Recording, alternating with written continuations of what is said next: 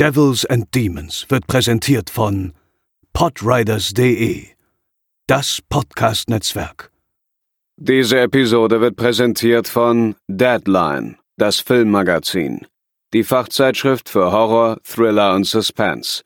Jetzt im Kiosk oder online unter deadline-magazin.de.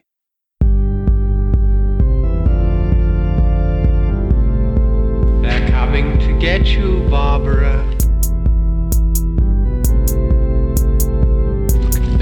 For you.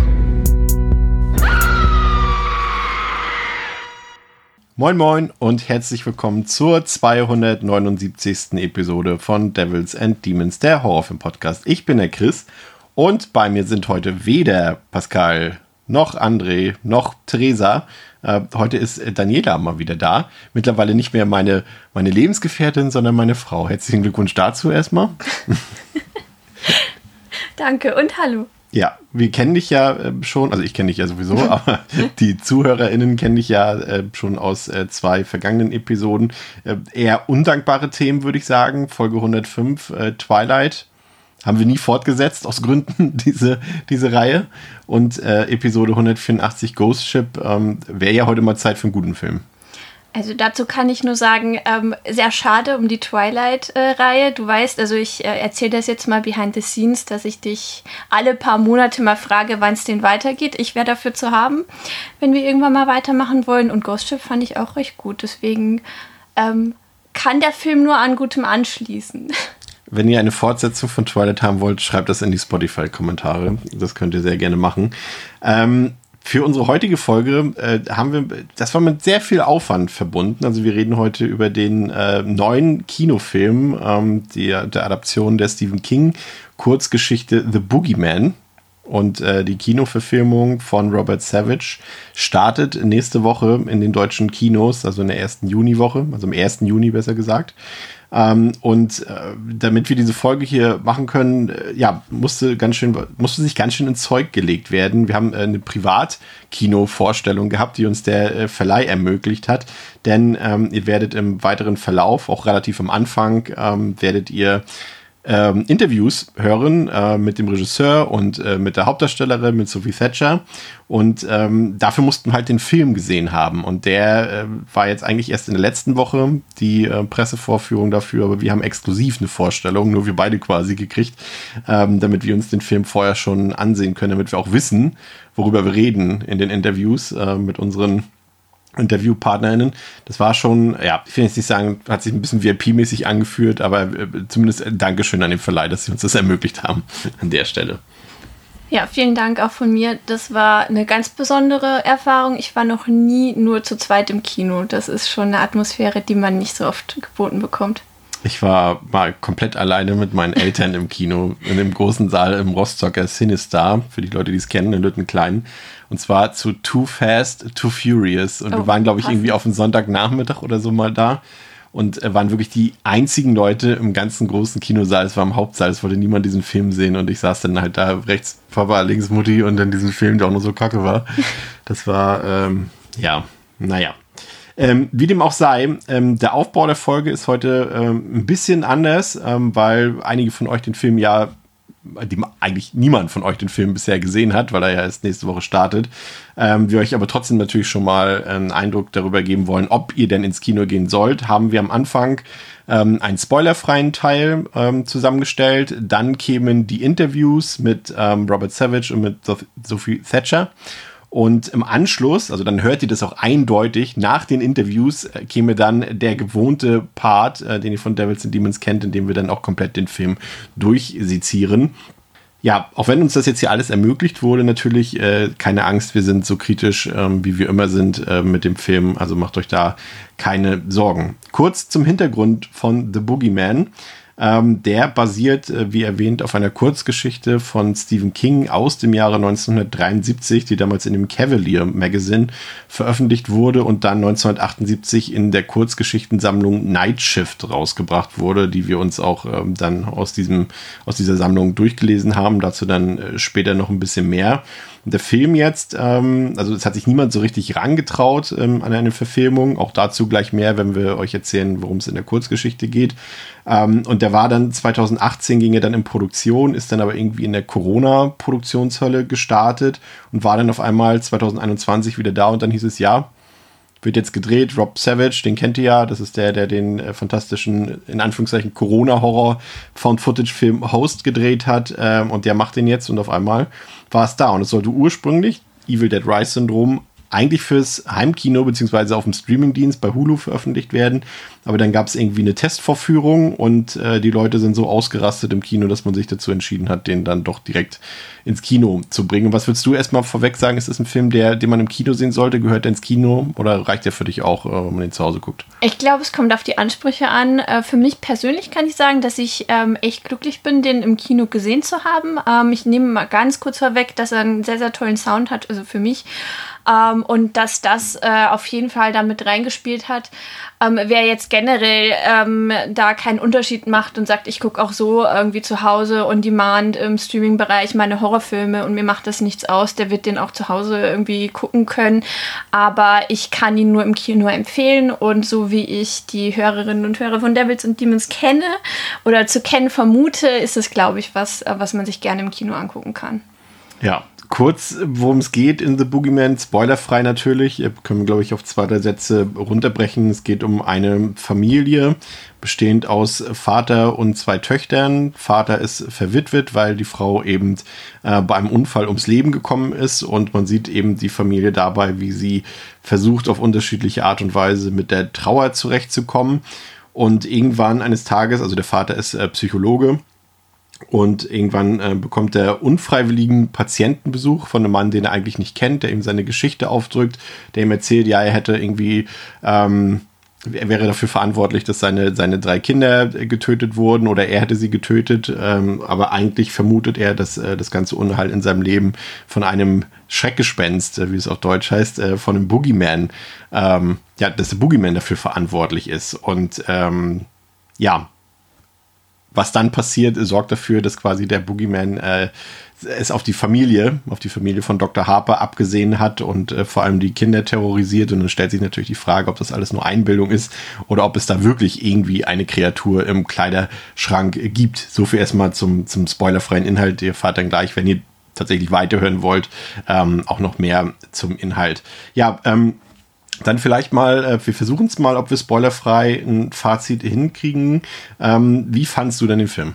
Ich fand ihn sehr gut. Ähm, es war für mich ein Film, ähm, ein Horrorfilm, der total nach meinem Geschmack war. Ähm, ich bin, ähm, also die, die Atmosphäre war für mich ähm, eigentlich der größte Pluspunkt. Ich mag Filme, wo man sich gut gruseln kann. Ich habe auch nichts gegen Jump Scares, wenn sie gut eingesetzt sind. Äh, klar gibt es ähm, Leute, die viele Horrorfilme gucken und für die vieles äh, vorhersehbar ist, aber ich glaube, selbst für die wäre der ein oder andere auf jeden Fall dabei. Aber mir hat ähm, vor allem die Figurenkonstellation gefallen, die Rahmenhandlung und ich habe mich sehr oft wirklich gegruselt. Ich mag, wenn es so ins Psychologische abdriftet, wenn es sehr emotional auch wird und ich konnte mit den Figuren gut mitfühlen. Deswegen hat es mich auch so mitgenommen. Auch ähm, nicht nur das Erschrecken, sondern auch einfach diese Angst vor dem äh, unbekannten Wesen. Und das war doch in meinem Kopf, okay, ähm, was passiert jetzt? Äh, wird irgendjemand sterben? Ähm, was passiert mit den Figuren? Da war ich sehr involviert. Und ähm, um es mal kurz zu machen, für mich war das ein richtig, richtig guter Horrorfilm, der mich einfach komplett abgeholt hat. Ist ja auch eine Thematik, die man irgendwie seit tiefster Kindheit kennt, ne? Die Angst vor der Dunkelheit oder irgendein, ja. irgendwas ist im, im Schrank oder bei, bei, uns war es hauptsächlich immer, irgendwas ist unterm Bett, so in diese Richtung. Und äh, das sind halt, glaube ich, so mit die ersten Ängste, die man ähm, als Kind, glaube ich, so miterlebt oder mitbekommt. Und ähm, das ist ja auch immer so, diese, diese Erklärung, gerade in den USA haben das ja auch immer wahrscheinlich, erklärt man Kindern dann noch irgendwie, ja, und wenn das und das ist, dann kommt der Boogeyman und holt dich, oder das ist der Boogeyman so, ne, um irgendwelche Sachen zu erklären, die man vielleicht nicht erklären kann. Und ich finde, da ähm, spielt der Film auch smart mit, vor allem, weil er eben, du hast halt eine erwachsene Figur mit dem Vater du hast eine Teenagerin und du hast eine Kinder, Kleinkindfigur in dem Sinne und die gehen halt alle unterschiedlich. Zum einen mit ihrer Trauerbewältigung um, kommen wir gleich noch drauf zu sprechen und natürlich auch mit ihren Ängsten. Also von daher, ich finde auch, ähm, was, was mir gefallen hat, ist, dass der zwar so diese Tendenz zu dem in Anführungszeichen Elevated Horror hat, also dass er eben ein Thema hat, ein ja, übergebautes Thema, ähm, das er dort behandelt, ähm, neben, den, neben dem Horror-Part. Aber er macht es nicht so deprimierend wie jetzt zum Beispiel in Hereditary oder Midsommar oder in Babadook, sondern eher so, ich weiß nicht, ob du Lights Out gesehen hast zum Beispiel, dass er eher so ein bisschen, dass immer noch der Unterhaltungsfaktor im Vordergrund steht und das Gruseln im Vordergrund steht und nicht dieses deprimierende, alle Figuren. Ja, die laufen auch die ganze Zeit traurig durch die Gegend, aber nicht so, dass du so krass selber mit runtergezogen bist, sondern dass du Spaß hast bei dem Film. Was mir kann ja niemand erzählen, dass er mit Hereditary Spaß hat, so in dem Film. Ja, kann ich voll verstehen. Ähm, würdest du dann trotzdem äh, Leuten, die Hereditary mögen, den Film empfehlen oder ist es schwer zu sagen? Also ich finde nicht, dass das, also ich finde, dass er nur im Ansatz äh, das ist. Also ich will jetzt nicht sagen, dass jemand damit dann nichts anfangen mhm. kann, aber es ist nicht so krass in die psychologische Richtung, finde ich, und auch nicht so ein Psycho-Horror, ähm, wie das bei Hereditary ist und auch nicht so, der ist ja auch langsam, das ist ja auch ein Slowburner. Und ich finde gerade, weil auch Lights Out zum Beispiel, deswegen finde ich den als Vergleich ganz gut, weil der halt auch sehr schnell gepaced ist, irgendwie so halt die 90 Minuten runter, zack, zack, zack und nicht irgendwie zwei Stunden oder so. Und da finde ich auch eher, dass Boogeyman da dichter dran ist irgendwie. Aber ansonsten Hauptdarstellerin, ähm, die wir gleich noch hören werden, fand ich super, Sophie Thatcher, die kennt man ja aus, ähm, gerade aktuell in der Serie Yellow Jackets spielt sie mit. Sie hat doch in ähm, The Book of äh, Boba Fett mitgespielt. Eher in den Episoden, die jetzt vielleicht nicht ganz so gelungen waren, obwohl gab es überhaupt Episoden, die gelungen waren. Ja, da, wo Boba Fett nicht mitgespielt hat. ähm, oder äh, Prospect hat sie auch ähm, in dem Film mitgespielt an der Seite von Pedro Pascal, wo wir wieder beim Mandalorianer wären. Ähm, also von daher, die macht das hier wirklich sehr, sehr gut. Ähm, hat mir richtig gut gefallen. Ich fand auch gut, wenn wir auch gleich noch in die Tiefe gehen, die, wie die Kurzgeschichte eingebaut war, weil es, glaube ich, gar nicht so einfach war. Also wer die Kurzgeschichte kennt, äh, der weiß, okay, stellt sich erstmal die Frage, wie will man daraus einen kompletten Film machen? Und ich finde, der Film hat das schon so gemacht, dass er das adaptiert, aber eher als Element des Films. Ähm, und das war, glaube ich, auch die richtige Entscheidung. Und ansonsten, ich fand den auch, auch visuell sehr schön. Eine schöne Kameraarbeit, eine sehr smooth Kameraarbeit, finde ich. Also sehr so schön. Also die Kamera ist so richtig schön langsam. Die hat nicht diesen hektischen Schnitt und diese dieses, diese Wackelkamera, die ja sehr häufig aktuell auch in Horrorfilmen zu sehen ist, sondern so eine klassische 70er Jahre Kameraarbeit, finde ich. Ähm, war ein paar Sachen bei, die mir nicht so gefallen haben, aber eher kleinere Sachen. Ich fand den Hauptdarsteller vom Vater, den, äh, ich glaube, äh, Christmas Cena heißt der, ja. ich bin nicht ganz irre. Ähm, der war ein bisschen blass, fand ich, und es waren so kleine Elemente, die auf die will ich jetzt nicht eingehen, aus Spoilergründen, das machen wir gleich auch noch. Ähm, aber so ein paar kleine Sachen haben mich gestört. Aber ich bin schon so, ich bin noch nicht so bei 100% sicher. Ich würde ihn irgendwo so zwischen dreieinhalb bis vier von fünf. Aktuell tendiere ich aber eher zu vier, weil er mir echt viel Spaß gemacht hat und ähm, ich fand den eigentlich durchgängig äh, unterhaltsam. War auch auch für mich ein, zwei Jumpscares bei, wo ich, äh, hätte ich Popcorn in der Hand gehabt, äh, mir vielleicht ein paar Sitzreihen weitergeflogen wäre. Ähm, aber ich war doch sehr, sehr positiv angetan von dem Film.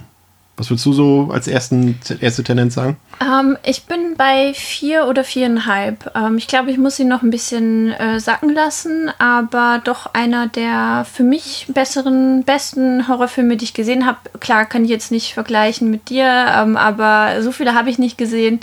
Ähm, aber er war richtig, richtig gut für mich. Okay, dann soll es das erstmal kurz äh, von uns gewesen sein. Ähm, wenn ihr ähm, die Interviews noch hören wollt, äh, dann könnt ihr jetzt noch äh, ein paar Minütchen dranbleiben. Ansonsten folgt danach dann ähm, der große Spoiler-Part, äh, den ihr euch dann vielleicht auch erst anhören solltet, wenn ihr den Film dann im Kino gesehen habt. Also von uns klare Empfehlung für den Film. Ähm, bin gespannt, wie er bei den Leuten ankommt. Wir haben ja überhaupt keine Vergleichswerte. Normalerweise hat man ja auch gerade nach einer normalen Pressevorführung unterhält man sich auch mit anderen Leuten. Wie fandet ihr den Film und so weiter? Da hat man schon so eine Einschätzung, wie man liegt. Ähm, und äh, das haben wir jetzt quasi gar nicht. Deswegen bin ich äh, gespannt, ob wir da völlig daneben liegen ähm, mit unserer Einschätzung ähm, oder eher nicht. Das ist spannend. Als wir es das letzte Mal gemacht haben, war das beim, beim, beim Netflix Texas Chainsaw Massacre und da waren wir hier mit unseren vier Sterne-Wertungen so weit ab von der äh, Durchschnittsbewertung äh, der, der Leute. Äh, weiter weg konnte man gar nicht sein. Also mal gucken, wie es dieses Mal ist. Also, jetzt kommen erstmal die Interviews mit Rob Savage und mit Sophie Fetcher und dann hören wir uns danach wieder, wenn ihr wollt.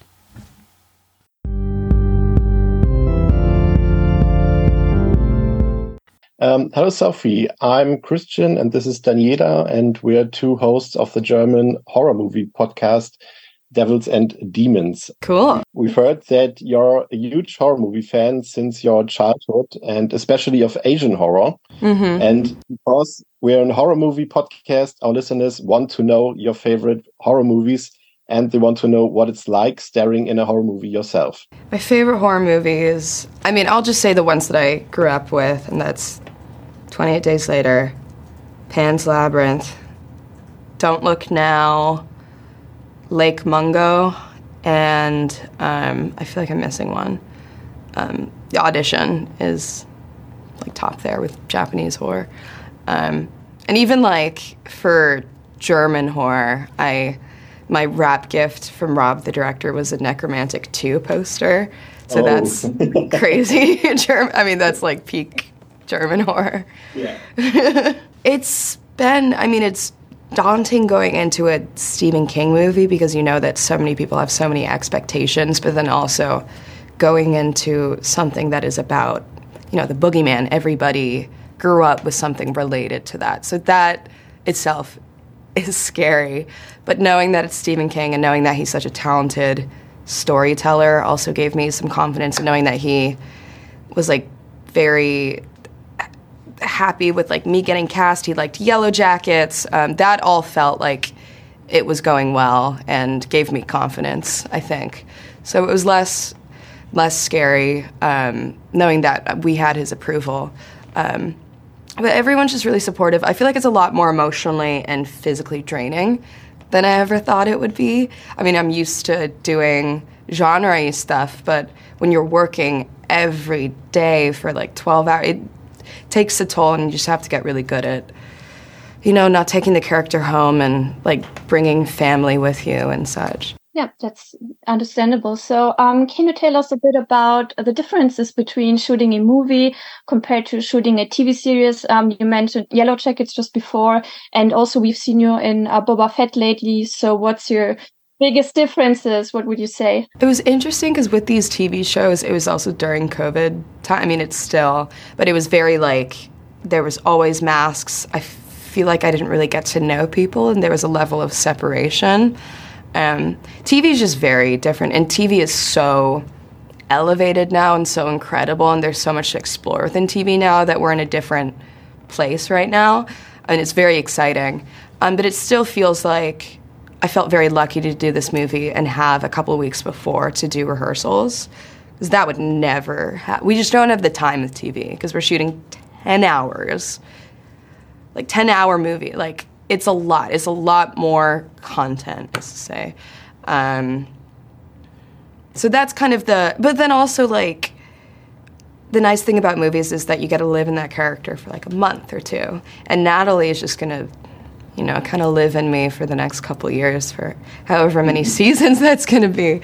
So I was very impressed by your performance along uh, Pedro Pascal in Prospect. um, but that was a low budget film compared to The Boogeyman. yeah. Uh, what's the difference in working on an independent film and a studio production like this? Um, there's more pressure. Um, there's more. Um, it's just less practical effects. That's kind of it. Um, I think the most important thing going into any film is like creating that family dynamic and that comfortability and that openness on set. And I had that for both experiences. Um, but I mean, for this movie, I mean, it wasn't. There was some green screen, but even for the boogeyman, it's like with Prospect, it would have all been practical effects. It felt like Prospect was maybe more immersive because they like we actually shot in the wilderness and didn't have the luxury of like building a sound stage. Um, and same with like the first season of Yellow Jackets, like we were actually out there in the wilderness, but we were lucky enough to have the budget to like build a house and like build everything. So it, like it still felt immersive, but not to the same extent.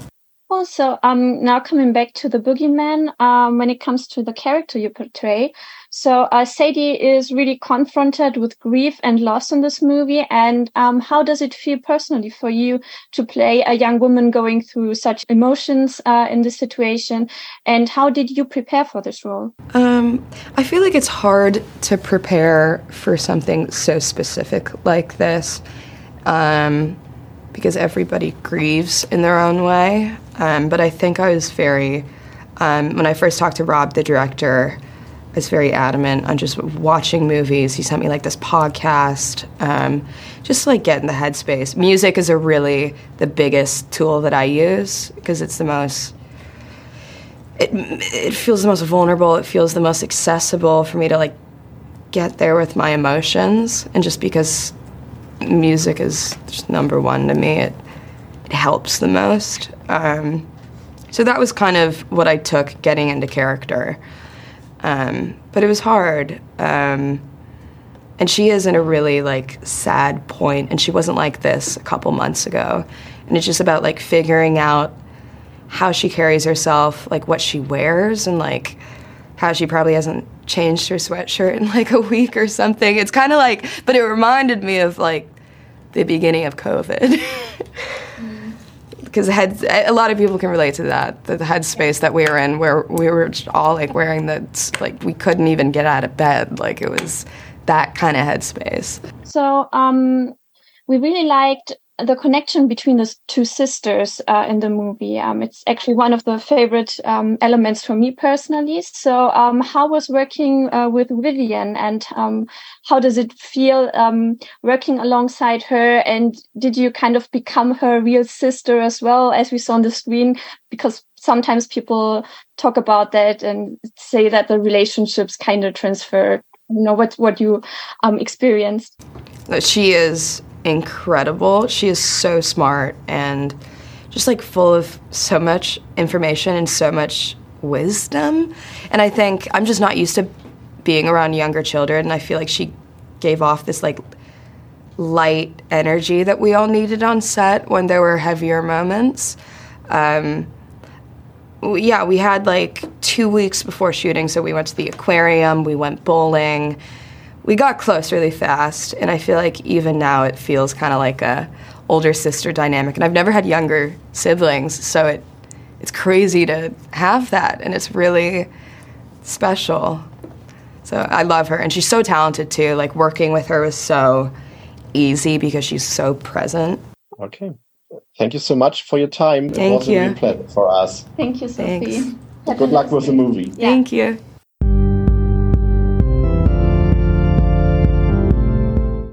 I'm Christian, and this is uh, Daniela, and we're the hosts from the German horror movie podcast Devils and Demons. That's a great title. Yeah, how are you? I'm good. I'm good. First, we uh, like to let you know we're big fans of Host and Dashcam. Thank and you. We're very excited to see what you'll do with a bigger budget and a more conventional type of horror movie. And we can tell you, we're definitely not disappointed. That's so nice to hear. Thank you. Cool. And to begin with, um, so an adaptation of a Stephen King story usually comes with a lot of pressure, as we imagine, and especially in regards to the fans. So how did you deal with the expectations and have you been in contact with Stephen King throughout the project maybe? Yeah, um, yeah. I was a bit. I was a bit daunted. I'm not going to lie. Going into it, um, you know, I, like I, I had big ambitions for this movie. I wanted it to be a movie that you could talk about in the same breath as some of the best Stephen King adaptations. Um, that being said, I tried not to think about it day after day because it was that's that's such a huge thing to think about. So I just tried to make the best version of this movie. We were in touch, um, me and Stephen King, uh, uh, kind of kind of sporadically throughout the process. He read one of the initial drafts and. Uh, he really loved it. He really loved it. He gave us a couple of great notes. So I knew that we were heading in the right direction. We hadn't completely, uh, you know, got the wrong idea based on a short story. I wanted it to feel like, I wanted him to feel like we understood the short story and we were we were uh, building on it in a way that that that honored it and honored his writing. And um, then he wasn't really he wasn't really involved throughout the shooting. He didn't watch any of the rushes. He uh, he took a took a back seat and then uh, when the movie was close to being done, we rented out his favorite cinema in Maine, and uh, he went in there with a big bucket of popcorn and watched the movie and loved it. Thankfully, because I knew, you know, he, he hates The Shining. If he didn't love it, he would he would uh, he would let himself be known. And um, yeah, he sent just this lovely essay to all, all, everyone who worked on the movie. He shouted out all the different departments, the performances. He he really got into detail about all the things that he loved about it. And then the next day, I woke up with an email in my inbox saying from Steve King, and uh, and he was like, "Rob, I'm still thinking about your movie." He talked about some other things that he loved about it, and and and said that he'd be really excited to work, you know, work on something else together, which is just a surreal, incredible email to get from Stephen King that I'm still processing. I mean, it's the best praise you can get, probably, right? Yeah, it doesn't get better than that. I'm going to retire probably. Um, so your last movies were produced within the worst times of the pandemic. Um, is it a major difference for your working post COVID with less limitations?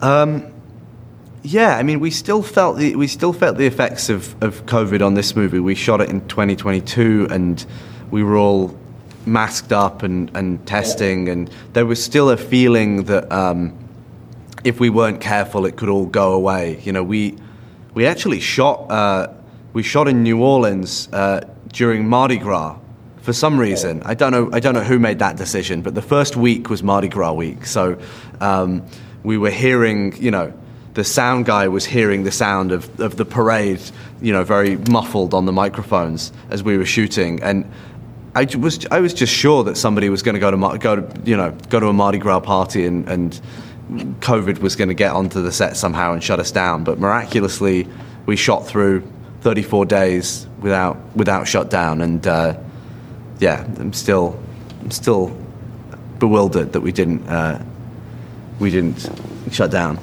So um, you shot Host mostly by yourself as an independent production back then, and uh, we think that should be different with the Boogeyman now. So how was it working with more people who are involved in the decision making this time around? You know, because before Host, I'd done a lot of TV in the UK, which had you know this big, big, uh, big sets, big set pieces, lots of people. But it had been about three years since I'd been on a proper set. You know, I'd, I'd shot two movies back to back on an iPhone, and then suddenly there were hundreds of people.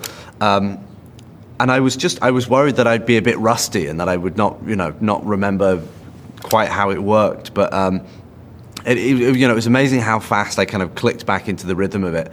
And, you know, the thing I was worried about is that after doing two movies where I had complete creative control, uh, I was doing this big studio movie where there's lots of voices, lots of opinions, um, that I would end up with a movie that didn't feel like my movie. But we got so lucky with the team on this, the producers, the studio. Everyone wanted to make the same movie. The vision for this movie that I pitched, everyone got on board with and supported me throughout.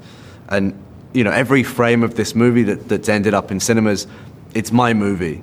Uh, and you know, I, I feel like the people that I worked on in this movie, if they want to work with me again, they're going to be my team on every single movie I do from now on. Something uh, caught my eye instantly: uh, the smooth camera work by uh, Eli Bourne. I think um, he's a it genius. Reminded me, it reminded me of classic horror movies from the 70s. Uh, what was your intention behind it? Yeah, I mean, I wanted this to feel, I didn't want this to feel like a, a 2023 movie you know, the other two movies I'd done were very much of their time, they're pandemic movies. I wanted this to feel like a classic haunted house movie. So we, we referenced a lot of 70s movies. There was a movie called The Innocents from the 1960s yeah. that's one of my fa- probably my favorite movie of all time that's got some very classy camera work by Freddie Francis. So we were looking at that. I wanted it to feel um, I wanted it to feel classy and like the audience could feel like they were in a safe pair of hands. Like we uh, we were moving the camera in a very intentional way. Everything was uh, everything was planned out and, and, executed exactly as we wanted it. Uh, Sophie told us that you gave her a poster for this movie. Is it correct?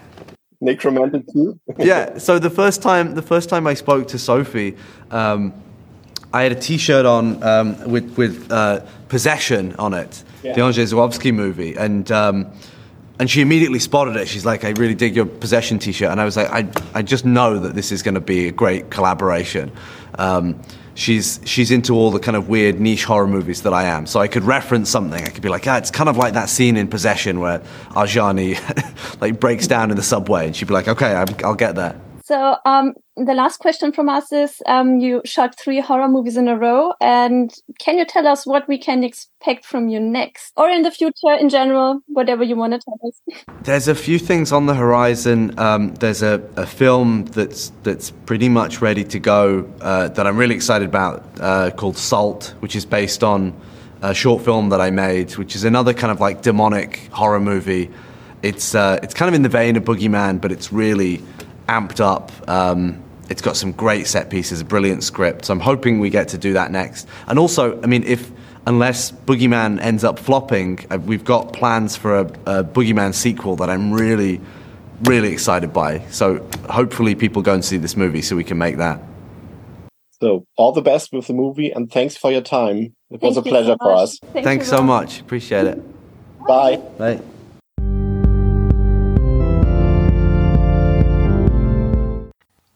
Ja, und ähm, da sind wir wieder. Wir hoffen, euch haben die Interviews gefallen und ihr habt da ein paar Sachen ähm, rausgenommen. Wir haben extra versucht, ein paar Fragen zu stellen, die jetzt äh, nicht unbedingt dem kompletten Promo-Gewäsch äh, so entsprechen. Aber jetzt wollen wir uns dann doch mal ein bisschen intensiver mit dem Film auseinandersetzen. Ähm, also jetzt nochmal die allerletzte Warnung, Spoilerwarnung. Jetzt äh, wird Tacheles geredet hier über den Film. Also, wir steigen ein mit Dr. Will Harper. Der ist Psychologe und ähm, seine Frau ist vor kurzer Zeit bei einem Unfall ums Leben gekommen. Seitdem muss er sich allein um die Kinder kümmern. Seine Praxis führt Dr. Harper von zu Hause aus. Seine Teenager-Tochter Sadie hat schwer mit dem Verlust der Mutter zu kämpfen. Und auch in der Schule hat sie dadurch Probleme mit ihren Mitschülerinnen. Der deutlich jüngeren Schwester Sawyer merkt man die emotionale Belastung eher weniger an. Und so versuchen alle Harpers irgendwie auf ihre Art mit der Trauer umzugehen oder diese zu bewältigen. Eines Tages steht dann plötzlich ein unvorhergesehener Patient in Form eines nach Hilfe suchenden Mannes bei Dr. Harper im Praxiszimmer. Er behauptet, dass seine drei Kinder tot sind und er dafür verantwortlich ist, aber eigentlich eine Kreatur aus dem Kleiderschrank dahinter steckt. Als sich Dr. Harper kurz frisch machen will, verschwindet der Mann namens Lester Billings in der oberen Etage. Tochter Sadie wird durch Geräusche auf ihn aufmerksam. Sie folgt den Geräuschen und wird von ihrem Vater abgefangen und gemeinsam entdecken sie den leblosen Körper von Billings. Er hat sich offenbar selbst erhängt.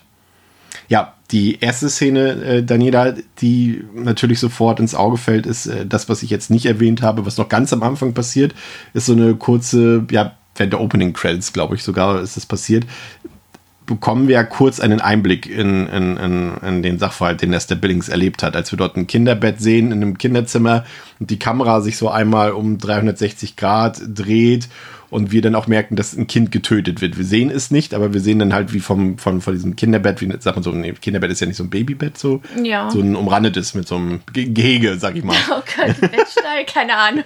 Ein Babygehege. Babykriege. Und ähm, wir sehen dann, wie von dort aus quasi Blut wegspritzt und dann kommt irgendwie so der, der, der Title Screen. Das fand ich schon ähm, ziemlich atmosphärisch und vor allem auch wenn ein Film damit beginnt, dass ein, ein Kind stirbt oder ein Baby stirbt. Ähm, ja, kann man mal machen. Ja, es war schon ein härterer Einstieg, eben weil ähm, das ja der Klassiker ist. Es passiert ja sehr viel im Kopf. Du siehst ja nicht exakt, was mit dem Kind passiert. Ähm, und das war auch schon, also dieses Unbehagen, das ausgelöst wird und vor allem wecken äh, die Macherinnen und Macher ja direkt irgendwie Neugier. Was ist dieses unbekannte Monster oder Übernatürliche? Man weiß es nicht. Wie genau kam das Kind ums Leben und ähm, wie setzt der Film da an, was der Film ja auch später dann ähm, eben aufgreift äh, mit der Geschichte von ähm, Lester Billings. Äh, ich fand den Einstieg schon, schon echt gut und war auch direkt, ähm, ja, hooked, wie man so schön sagt. Ähm, war ein bisschen, äh, ja, thematisch ein bisschen härter, als ich dachte, ähm, weil, können wir auch gleich drüber sprechen, im Gegensatz zu dir habe ich mich vorher absichtlich so gar nicht über den Film informiert und hatte auch im Vorfeld nicht die Geschichte gelesen. Die habe ich nach dem Film äh, gelesen, die Kurzgeschichte. Deswegen bin ich ganz unbedarft reingeschmissen worden und ja, war gut. Ich war natürlich erstmal gespannt, ähm, wie der Regisseur den Film umsetzen wird. Wir haben, haben ja quasi alle äh, oder viele von uns äh, während der Corona-Zeit ähm, den Found-Footage-Film Host gesehen oder Found-Footage meets Desktop-Horror. Ähm, und der war ja wirklich, der hat ja viele Leute begeistert, also mich auch. Ich fand den auch äh, überragend. Das war einer der wenigen Filme aus den letzten Jahren, die mich wirklich nochmal so richtig umgehauen haben und auch wirklich gegruselt haben. Also das hat er super geschafft mit äh, echt, ja, wie sagt man, äh, mini, na, minimaler Aufwand ist ja Quatsch, da wird bestimmt großer Aufwand hintergesteckt haben, aber so, ne, dieses äh, Minimal, ähm, jetzt wollte ich das auf Englisch gerade auftrumpfen und jetzt fehlt mir das Wort Minimal Einsatz, Maximum Effort. Ja, ich denke, jeder hat es verstanden. Ja. ähm, und äh, da hat er natürlich sofort auf sich aufmerksam gemacht, hat dann mit Dashcam noch einen zweiten Found-Footage-Film ähm, nachgelegt, den man ja auch auf dem Fantasy Filmfest sehen konnte. Und ich war jetzt echt gespannt, wie er damit umgeht, so einen konventionellen Horrorfilm zu drehen, weil das ist ja schon ein Umstieg. Wir haben ihn das ja auch im Interview gefragt, wie er damit äh, umgegangen ist. Und von daher äh, war ich sehr gespannt, wie dann die Umsetzung davon ist. Aber das wichtige Thema im Film oder das Kernthema des Films ist ja die ähm, Trauerbewältigung eben nach einem ja, schmerzlichen Verlust eines Familienangehörigen und äh, wir haben es schon gesagt, der wird hier, ähm, der Verlust wird aus verschiedenen Perspektiven betrachtet. Der Vater, der eher, ich würde mal sagen, so ein bisschen stoisch damit umgeht und vor allem, was, was ich gut und ambivalent fand, dass er obwohl er ja selber Psychologe ist, ähm, seinen Kindern irgendwie so gar nicht helfen kann im Umgang mit dieser Thematik. Also zum einen ähm, hat er natürlich den, den Berufsethos, der ist natürlich verhindert. Also du darfst ja, glaube ich, als Psychologe nicht deine eigenen Familienangehörigen behandeln. Oder zumindest sollte man das nicht tun. Ähm, aber auch als Vaterfigur äh, scheitert er ja in dem Fall komplett an seinen Kindern und versucht es gar nicht erst. Ähm, das äh, fand ich zum einen interessant. Dann haben wir Sawyer, die ähm, kleine Schwester, die, ja, würde ich, würd ich sagen, ihr merkt man am wenigsten an, dass da was passiert ist. Ich weiß nicht, ob es vielleicht so noch gar nicht so rational aufgefasst hat. Ich meine, sie ist jetzt auch kein Baby, sie ist ja schon irgendwie ein Schulkind so ein Grundschulkind, würde ich mal sagen. Äh, aber ihr merkt man das am wenigsten an und am meisten merkt man das der Sadie an, die wirklich äh, ja große Probleme hat, äh, das zu verarbeiten. Also ich glaube, sie ist, das äh, soll der Film, glaube ich, auch am Anfang darstellen, sie ist eben auch ein Mutterkind, glaube ich. Das wird eigentlich relativ deutlich. Ähm, und so haben wir jetzt hier drei Erzählebenen, ähm, Vater, Teenagerin, Kind. Ähm, wie fandst du das? Wie, wie, wie hat der Film für dich, ähm, wie ist der Film damit umgegangen? Ich, genau, ich habe ja schon im Vorfeld gesagt, ich mochte die Konstellation. Ich fand es sehr spannend zu sehen, äh, wie sie zwischenmenschlich miteinander interagieren. Ähm, bei mir kommt auch so ein bisschen dazu, dass ich persönlich auch recht viel ähm, oder recht gut ähm, mit der ähm, Sadie relaten kann, einfach ähm, weil ich selbst auch ähm, in meiner Jugend einen Elternteil verloren habe ähm, auch wenn das jetzt nicht genauso in der Konstellation ist, aber ich ähm, kann ähm, diesen Schmerz, den man da empfindet, der einen ja auch ein Leben lang begleitet, sehr, sehr gut nachvollziehen. Und auch, dass es quasi mh, die Beziehungen zueinander verändern kann. Also das, das fand ich halt sehr, sehr gut dargestellt. Also ähm, ich glaube auch niemand, also auch andere Leute können das bestimmt nachvollziehen, nur ich will damit einfach sagen, dass es mich da schon auch eben sehr mitgenommen hat in dem Fall. Ich fand ähm, generell beim Cast, ich fand die da kommen wir vielleicht auch nachher noch zu. Ich fand die beiden Mädels einfach sehr, sehr gut besetzt. Ich mochte auch, wie sie miteinander interagieren, dass man einfach auch merkt, ähm, wie diese, wie die Sadie sich um die äh, Sawyer kümmert einfach auch und auch schon dieses, diesen Mutterersatz einfach ähm, diese Rolle einnimmt, weil äh, du schon erwähnt hast, äh, hier der Vater ist da sehr unnahbar irgendwie und sie übernimmt halt auch irgendwie so die Eltern, beide Elternrollen gefühlt für die Kleine, was schon auch echt hart ist ähm, und das war schon sehr spannend zu sehen, wie die Figuren mit diesem Tod umgehen, der halt einfach gesetzt ist, weil du wirst jetzt nicht so mitgenommen im Vorfeld, was so genau passiert ist. Es war ein Unfall. Was ich auch gut fand, dass sie nicht ne? wieder diese typische Szene zeigen. Ja. Zum Beispiel wie, sie, wie am Anfang von Megan, den hast du jetzt nicht gesehen, aber an die, die sich erinnern können, wo irgendwie da sitzen drei Leute im Auto, es passiert ein Unfall und am Ende ist jemand tot. Das ist immer noch gezeigt ja. wird am Anfang. So, das, das hat man ja sich auch, ich weiß, bei dem Thema dazu sagen, ist natürlich irgendwie auch Blödsinn, aber daran hat man sich satt gesehen, jetzt rein aus Horrorfilmperspektive gesprochen. Und deswegen fand ich es gut, dass es einfach nur erzählt wird genau. und dann reicht es auch so. Ja, es war in dem Fall nicht nötig, um das ja. zu erzählen, was der Film ja erzählen wollte. Und nur Aber haben Sie, ja. haben Sie genau, also wir haben ihn jetzt ja nur einmal ja. gesehen, deswegen ich habe jetzt auch nicht 100% äh, äh, Details mir gemerkt, ähm, aber Sie haben nicht erwähnt, was genau passiert ist, ne? Sie haben es nie detailliert erwähnt, aber ich will jetzt, also meine Erinnerungen sind jetzt ein paar Tage alt, auch wie deine. Ähm, ich glaube, es war ein Autounfall. Ähm, aber es war eigentlich immer die Rede von Accident ja. und vielleicht haben sie es auch generell ein bisschen offen gelassen, so.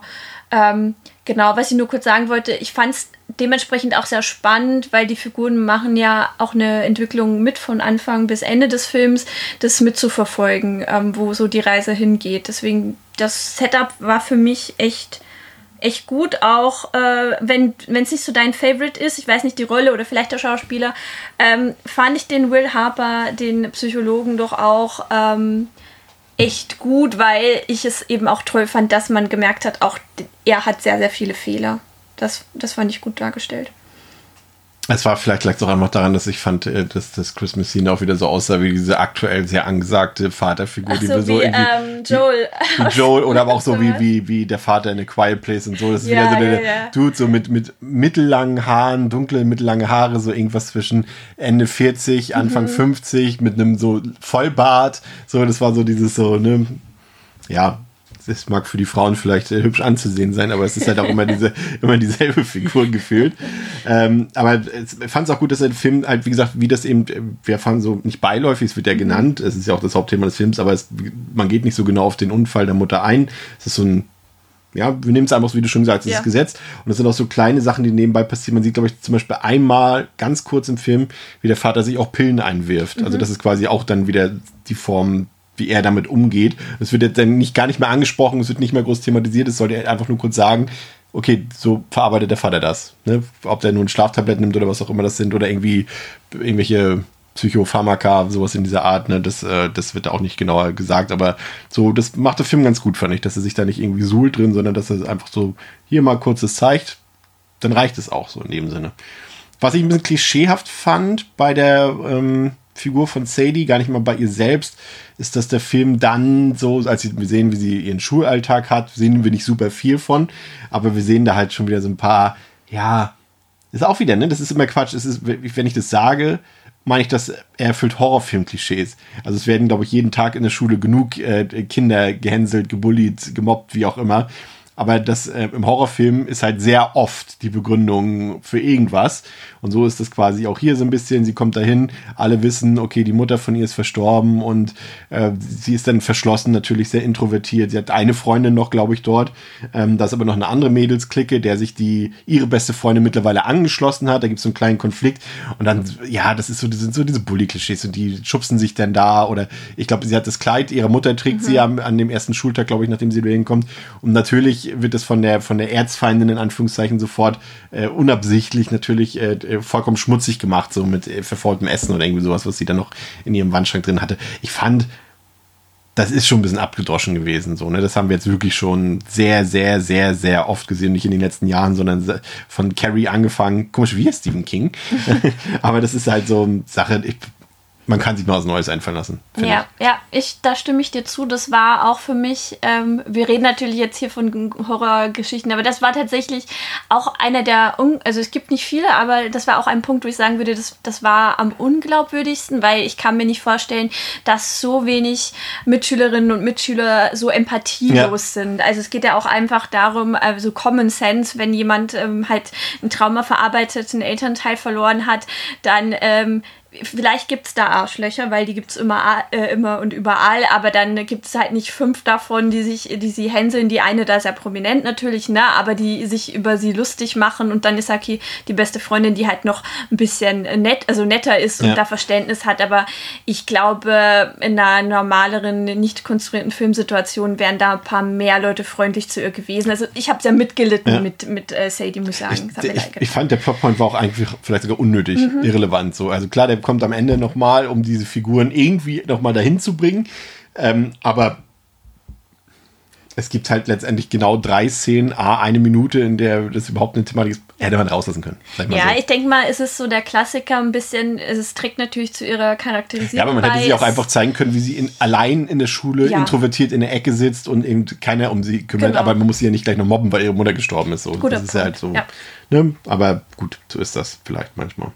Ähm, und dann kommen wir vielleicht zu einem, zu einem äh, sehr, sehr spannenden Punkt, denn nach der kurzen Einführung kommt dann eben der Part aus der Kurzgeschichte, aus The Boogeyman, auf Deutsch das Schreckgespenst, ähm, der dann doch eine ich hatte es ja dir vorher schon gesagt Mhm. vom Film, hatte eine kleine Vermutung, dass das nur in vielleicht die ersten zehn Minuten des Films einnimmt, aber es waren nicht mal die ersten zehn Minuten. Es war so, nach der kurzen Einführung kommt es, ich glaube so ab Minute zehn, vielleicht Ja, so ungefähr. ungefähr. Und äh, dann spielt es doch eine erstaunlich kleine Rolle im Gesamtbild, was sich allerdings äh, nach dem Lesen der Kurzgeschichte ja schon so ein bisschen ableiten ließ, beziehungsweise für dich hat sich im Nachhinein dann äh, bestätigt. Ich fand es erstmal gut, dass sie im Kern drinne waren. Also die, in der Kurzgeschichte geht es darum, auch, haben wir auch wieder einen Psychologen, den Dr. Harper, und ein Patient sitzt bei ihm, das ist der Lester Billings. Und so wie in der Kurzgeschichte kommt er auch im Film dazu. Und und ähm, setzt sich beim hin. Aber da hat er, glaube ich, einen regulären Termin. Im Gegensatz zum Film, da steht er ja quasi wie so ein Einbrecher, wie so ein Home Invader quasi bei ihm auf einmal in der Praxis, also in seinem Haus, ohne sich anzukündigen und erschreckt ihn quasi mehr oder weniger und erzählt ihm dann die Geschichte. Und da ist es ja eine ganz normale Session sozusagen dort eigentlich. Und erzählt dann eben in der Kurzgeschichte, die in den 70ern, 60ern, Ende 60er oder Anfang 70er genau. Jahre spielt. Ähm, der Film spielt in der Gegenwart, so schon mal dazu. Ähm, und erzählt ihm, ja, sie haben ein Kind gekriegt, es war schon immer so ein bisschen problematisch, auch mit seiner Frau, so der Umgang. Er ist auch ein ziemliches Arschloch, Lester Billings, muss man sagen. Er ist sehr rassistisch, er ist sehr misogyn, also eigentlich alles Schlechte, was man so einem Menschen zuschreiben kann, hat er. Aber im Kern versucht die Geschichte uns, zumindest er selber versucht uns immer wieder zu vermitteln, dass er doch aber trotzdem sehr viel Liebe übrig hat für seine Kinder und so weiter und so fort. Und die sind dann halt in gewissen Abständen, sind die Kinder gestorben an irgendwelchen mysteriösen Sachen, komischen Umständen und so weiter. Und ähm, er wurde ja dafür dann verantwortlich gemacht oder glaubt irgendwie, ich weiß auch nicht mehr so genau, wie das so ist. Wurde er offiziell dafür verantwortlich gemacht? Nein, weil dann würde er nicht frei rumlaufen. Ne? Genau, wurde er, nicht. Genau, aber, aber es wird ja trotzdem immer gesagt irgendwie, dass er, das habe ich nicht so ganz verstanden tatsächlich, das ist im Film ja auch genauso, dass er selber davon spricht, also in der Kurzgeschichte, dass er die Kinder getötet hat aber gleichzeitig sagt er ja, dass im Boogeyman, ich glaube, sein Handeln hat dazu genau, geführt, das der dass Punkt. der Boogeyman die Möglichkeit hatte, die Kinder zu töten. So ist es gemeint, ne? Das ist, genau, so habe ich das auch gelesen. Ähm, Nochmal äh, zur Kurzgeschichte, da wird auch ein bisschen, äh, das gibt es nicht im Film, erklärt, gerade ähm, bei den ersten beiden Toten, äh, äh Todesszenen der Kinder. Ähm, klar wurde da auch die Polizei äh, hinzugezogen und alles ähm, und Ärzte.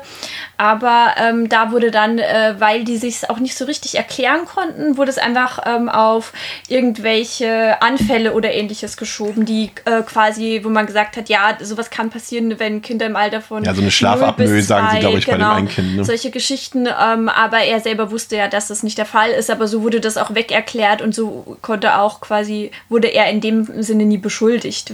Ja, das ist so ein bisschen der Hintergrund. Ja, und hier ist er das quasi, sagt er das quasi, erzählt er das auch nicht so im Detail. Das hatte mich dann doch ein bisschen überrascht, weil ich da doch gedacht hätte, dass die kompletten 15 Seiten der Kurzgeschichte da irgendwie verarbeitet werden, aber es ist dann wirklich gefühlt, erzählt er eben kurz was und äh, dann sagt Dr. Harper, der völlig überfordert ist erstmal mit der Situation, lassen Sie mich mal kurz austreten, ich muss mich mal kurz frisch machen. So. Und er geht dann raus und äh, diese Zeit nutzt Lester Billings dann im Film aus, um äh, im Haus von Dr. Harper spazieren zu gehen, geht dann eine Etage höher, sieht dann auch Sadie dort, also die Tochter, und äh, versteckt sich dann irgendwo im Haus und so weiter und so fort. So, da gehen wir gleich noch drauf ein. Und ähm, in dem in der Kurzgeschichte ist es ja so, dass ähm, dass eben die Geschichte doch sehr umfänglich erzählt, äh, bis ins kleinste Detail. Das wird auch, steht auch mal wieder geschrieben und es sind weitere zwei Stunden vergangen oder sowas stand auch irgendwie drin oder 50 Minuten später und so weiter. Und er hat immer noch erzählt und so weiter und so fort. Und am Ende will er ihm ja, glaube ich, einen Termin geben, einen weiteren. Und es stellt sich dann heraus, also genau, da sagt auch zwischendurch, genau, da habe ich auch drauf gewartet hier im Film, weil er ja ein Kleiderschrank ist und dass da ein bisschen genauer drauf eingegangen wird, weil er in der Kurzgeschichte sagt schon, können Sie mal bitte den Kleiderschrank aufmachen, ich muss gucken, ob da was drin ist, so in dem Sinne, ne? mhm. ne? Und das macht er hier auch, es wird kurz, glaube ich, angedeutet, so im Sinne von, er guckt auf jeden Fall hin ja. und ähm, äh, es wird auf jeden Fall klar, dass er da ein Unbehagen verspürt, ja. also Lester. Und dann, ich bin mir nicht ganz sicher, wie, der, wie jetzt der Dialog äh, nochmal im Film war, aber er bittet auch da äh, den Dr. Harper, die Schranktür zuzumachen, der dann sagt, naja gut, dann mache ich es halt so.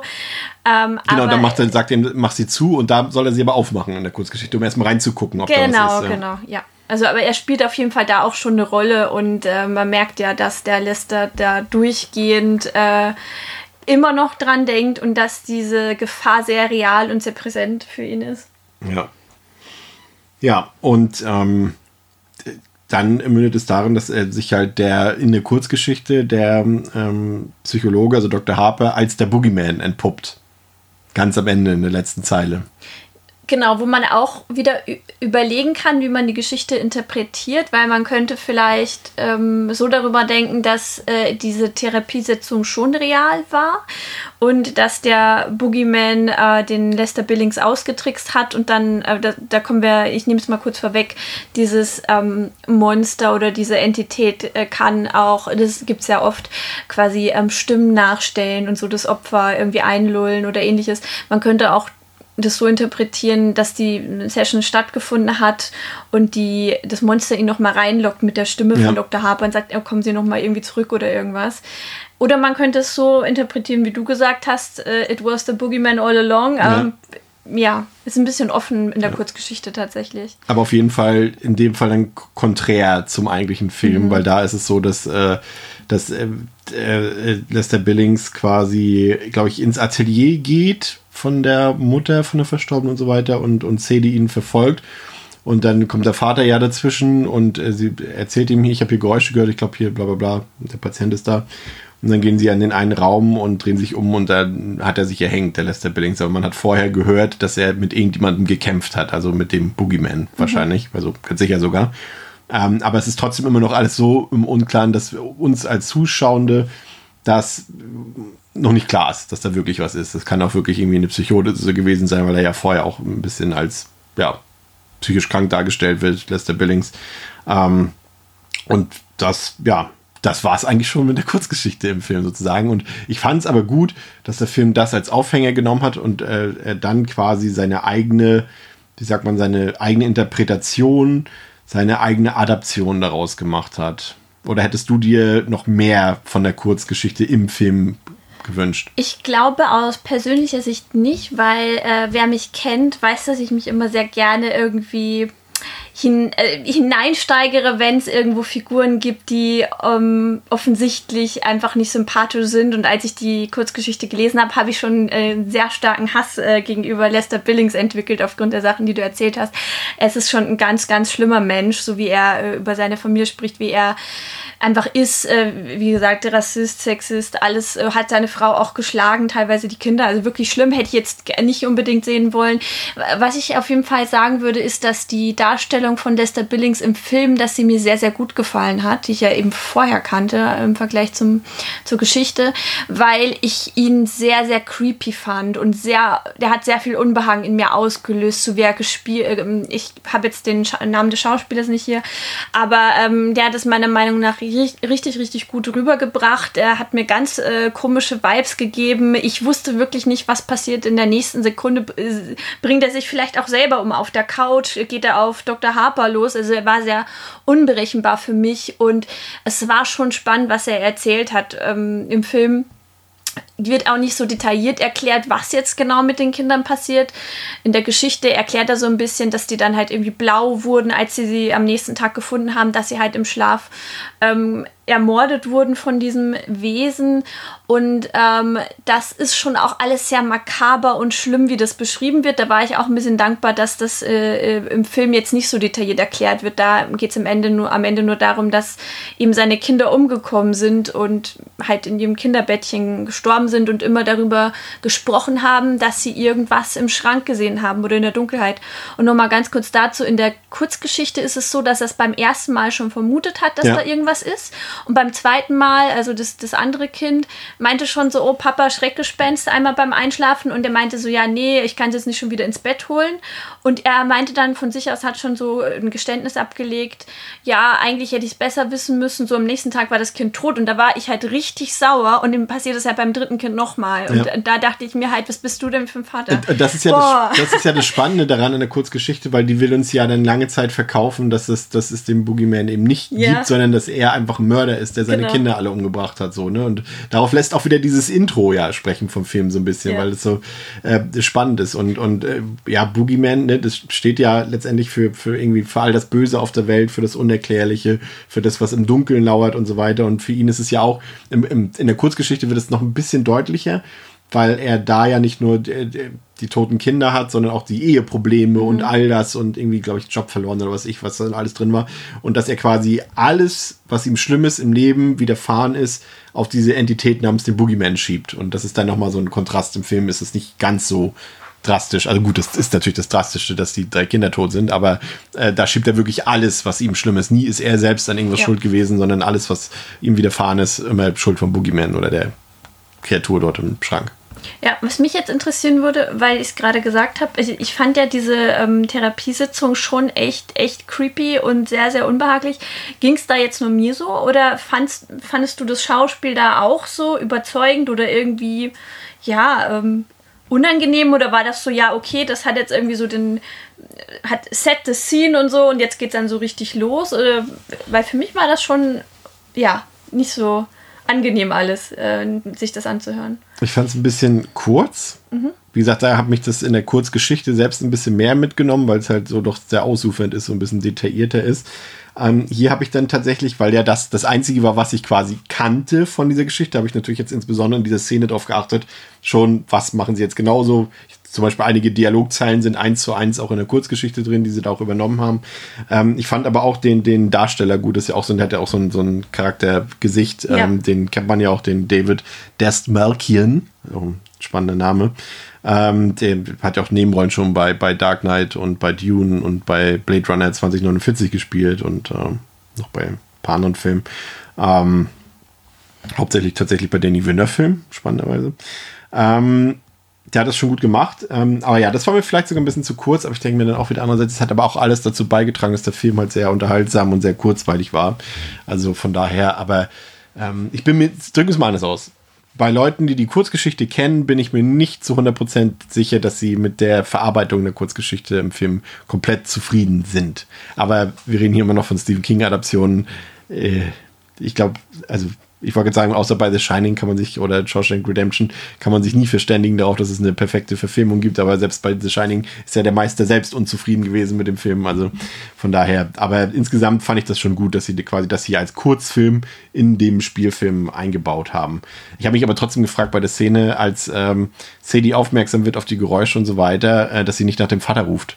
Ja, ja, also sie läuft ja hoch ins Atelier, ja. ne, findet da, dass das Atelier verwüstet ist, kann sich natürlich jetzt auch nicht erklären, was da los ist und äh, hört die Geräusche und macht einfach die, diese äh, Kammertür auf und geht da halt rein in dieses Kämmerchen. Das ist irgendwie so ein Vorratsschrank ja. oder sowas. Ähm, aber das war auch äh, dann halt Classic ähm, irgendwie auch im Sound schon irgendwie so ein Jumpscare, aber der Klassiker ist halt irgendwie erst der Vater, aber danach kommt natürlich jetzt hier die, die Leiche. Das fand ich dann schon, schon gut gemacht. Aber wenn man sich rein irgendwie über die Logik Gedanken macht, klar, wenn du irgendwie zu dritt in einem Haus wohnst und dann ist irgendwie das Atelier anscheinend, habe ich so verstanden, dass ähm, da ja jetzt lange niemand mehr drin war, ja. weil ne, die Mutter ja verstorben ist und dann ist das total verwüstet, würde man ja auch erstmal rufen, hey, äh, Papa, irgendwie, was hier los oder läuft mal schnell runter. Ja. Ist mir, ist mir öfter im Film aufgefallen, dass der Vater gerade dann, wenn er nützlich wäre, irgendwie nie da ist oder ignoriert wird vom Plot. Irgendwie. Ja. Das ist sehr oft im Film. Auch später bei der Stichwort Party-Szene zum Beispiel, also Pyjama-Party, äh, auch da war er dann irgendwie, hätte er schon viel früher auf die Situation auf, ne? aber ja, ja was soll ich sagen? Genau, also auch äh, vielleicht noch ein, ein großer Unterschied, weil was, man könnte sehr erklären, okay, wa warum hat der Vater das so spät gemerkt? Der war ja am Telefonieren, das war ja auch ein großer ja. Unterschied zur Kurzgeschichte. Das Ende der Therapiesession für ihn ist ja, okay, ähm, ihn er findet es so unbehaglich und er hat ja offensichtlich, weil er kann es selber nicht einordnen, vielleicht denkt er auch, dass Lester Billings einfach ein bisschen verrückt ist und seine Kinder umgebracht hat, würde man ja vermuten, wenn man jetzt nicht automatisch an äh, komische Wesen denkt. Er geht halt raus und äh, telefoniert. Ich meine, ist es die Polizei oder ja. ist es ein Krankenhaus nee, oder eine Psychiatrie oder Polizei. die Polizei und sagt, hey, ähm, ich habe hier einen Patienten, ähm, da müssen Sie vorbeikommen, ähm, da äh, geht ähm, da hat schlimmere Probleme und könnte auch gefährlich werden. So und äh, das sagt er, Lester Billings sagt er ja nur, hey, ich muss auf Toilette irgendwie, ich muss mal kurz ja. raus. So und wer weiß, wie lange er dann mit am Telefon hängt, dass er gar nicht mitbekommt, dass Lester halt da hochläuft. Aber man sieht ihn ähm, ja, man sieht ja Lester Billings noch im Hintergrund seine Silhouette ja, stehen, wie er das hört so und deswegen ja geht sozusagen. Genau, aber er, er, er, ist ja, creept ja auch so ein bisschen ja. hoch, äh, weil hier Sadie ja äh, dieses, was du ja schon erwähnt hast, das äh, ruinierte Kleid ihrer Mutter da in die Waschmaschine, die natürlich irgendwie im Flur steht, ähm, wäscht und dann sieht man ihn schon äh, im Hintergrund rumcreepen. Das fand ich schon ganz cool. Ich dachte, ich hatte Angst um Sadie die ganze Zeit. Ich dachte, er bringt sie jetzt irgendwie um, was ja nicht passiert ist. Aber ja, das war noch ein Unterschied mit dem Telefon, fand ich ganz spannend. Ja. Gehen wir weiter. Die beiden Schwestern gehen trotz ihres Altersunterschieds durch dick und dünn und auch gemeinsam zur Therapie. Sawyer leidet unter Angst vor der Dunkelheit, die in der Therapie unter anderem bekämpft werden soll. Nach den Vorfällen rund um den Tod von Esther Billings stellt Sadie in der Zwischenzeit Nachforschung an. Sie findet Unterlagen, die er im Büro ihres Vaters zurückgelassen hat. Warum auch immer die Polizei ist. Das ist natürlich, kleiner Einwurf. Sie, man versucht das natürlich direkt von der Logik zu unterbinden, indem man sagt, naja, er hat Selbstmord gemacht, da brauchen wir ja nicht weiter nach irgendwelchen Spuren suchen, ne? weil ja kein Mord oder irgendwas gewesen ist. Im Gegensatz zur Polizei glaubt sie jedoch nicht an einen Selbstmord. Insbesondere, nachdem es zu ersten mysteriösen und gruseligen Erscheinungen im Haus der Harpers gekommen ist. So hilft eine unsichtbare Macht dabei, Sawyer einen Milchzahn zu ziehen. Sadie erfährt, wo Billings gewohnt hat und fährt dorthin.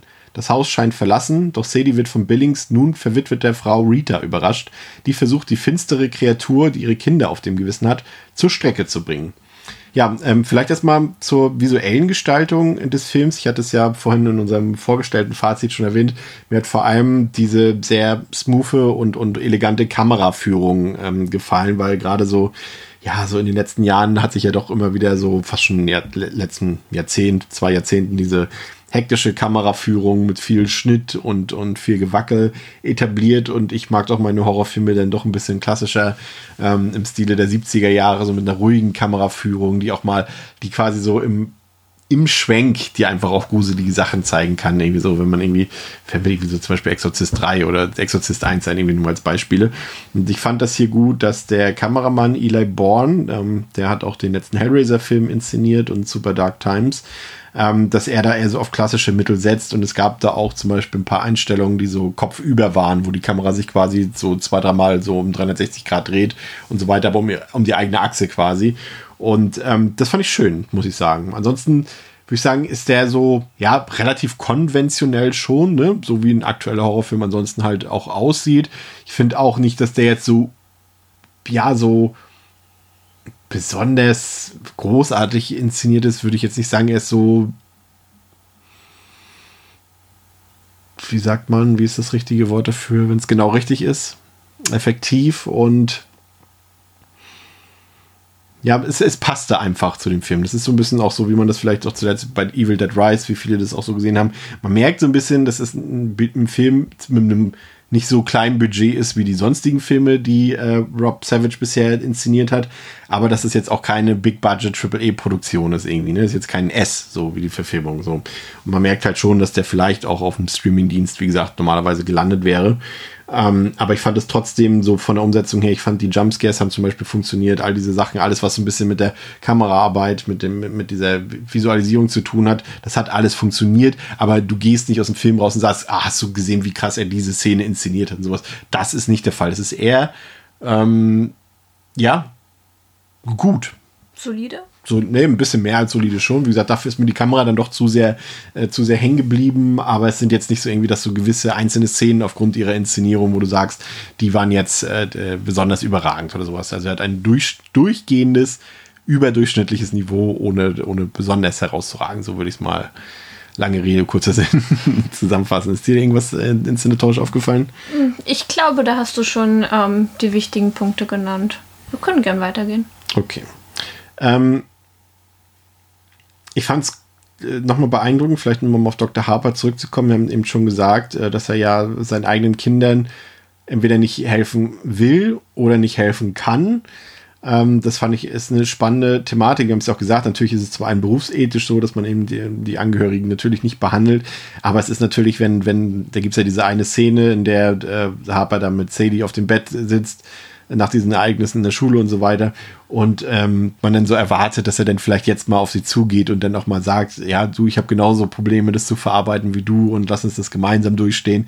Und er sitzt so daneben, so ein bisschen teilnahmslos und sagt dann so, ja, aber du hast ja morgen deinen Termin bei deiner Psychologin, dann klappt das schon so.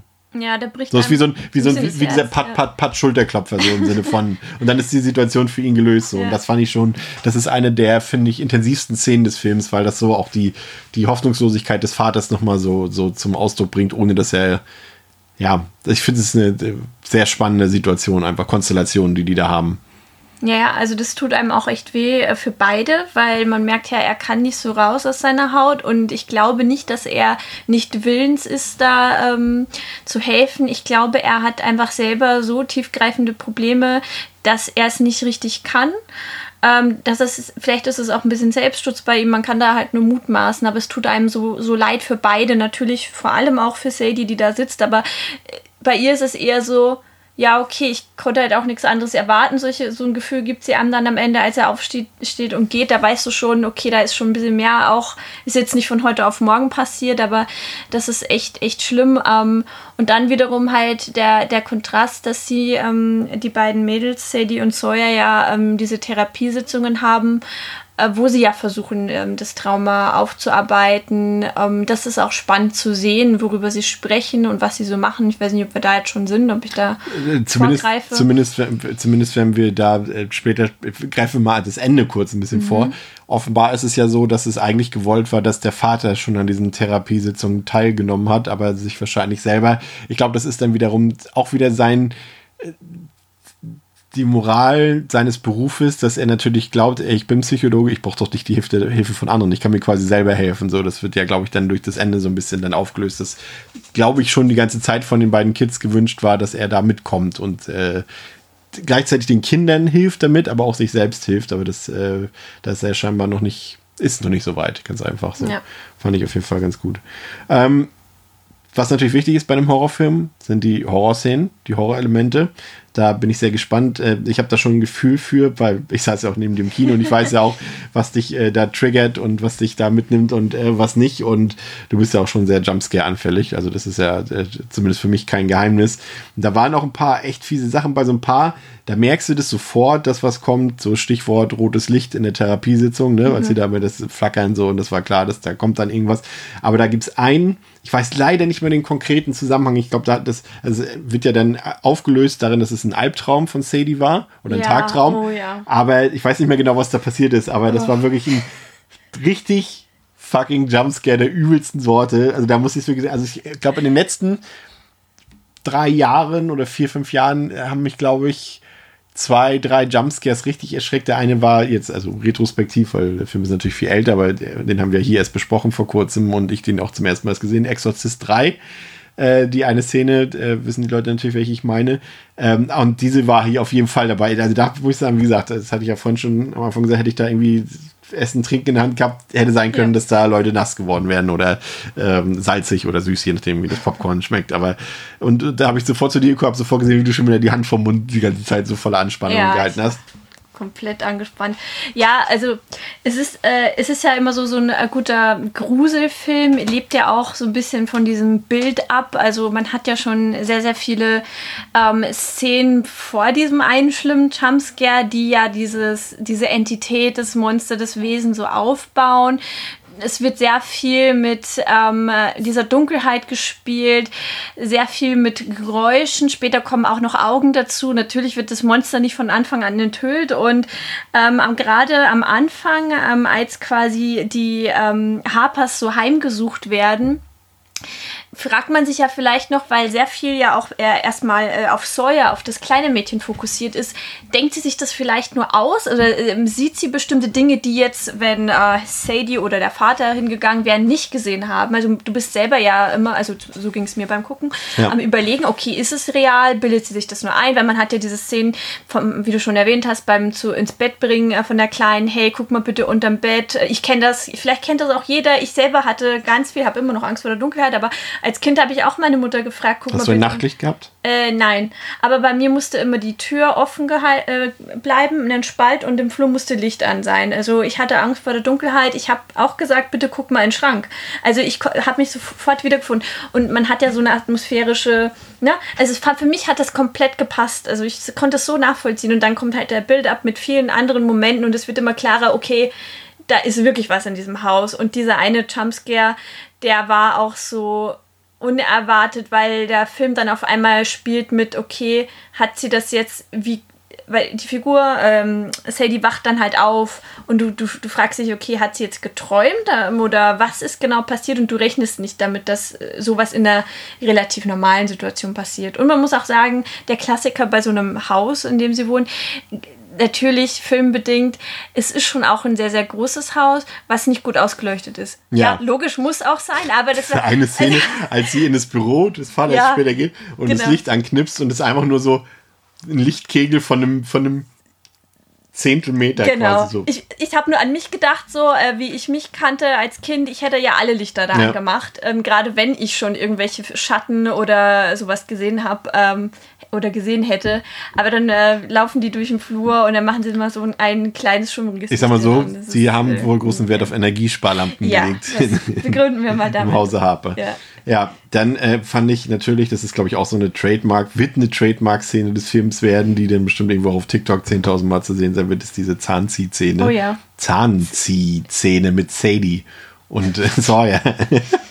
Zahnzieh-Szene mit Sadie und Sawyer. Ja, ist so ein guter, äh, gutes Wortspiel. Ähm, ja, Sadie hat einen lockeren Zahn. Ähm, und ei- eigentlich geht es. Sawyer hat den lockeren Zahn. Genau, Kleine. genau. Es geht ja eigentlich darum, dass sie glaubt, sie hätte was gesehen, irgendwas in der Dunkelheit und äh, ruft äh, Sadie und sie meinte, ja, ach, am Zahn liegt es bestimmt, das bestimmt Zahnschmerzen gehabt, was auch immer. Und will, ja, War das nicht davor, als sie äh, vom Bett gefallen ist, Ja, als ja, sie genau. unter das Bett guckt? Ja, genau. genau. Ähm, und äh, dann meint Sadie, ja, sie kennt einen Trick, wie man, wie man so Milchzähne entfernen kann, wenn sie schon locker sind. Und dann, das ke- kennen wir alle, das Klischee, da wird ein Faden um den Zahn gewickelt und an die Türklinke gemacht. Und äh, durch das Schließen der Tür wird halt der Zahn dann rausgezogen, ruckartig so. Ähm, und sie versuchen das dann auch und Sawyer sagt, nee, mach das doch nicht.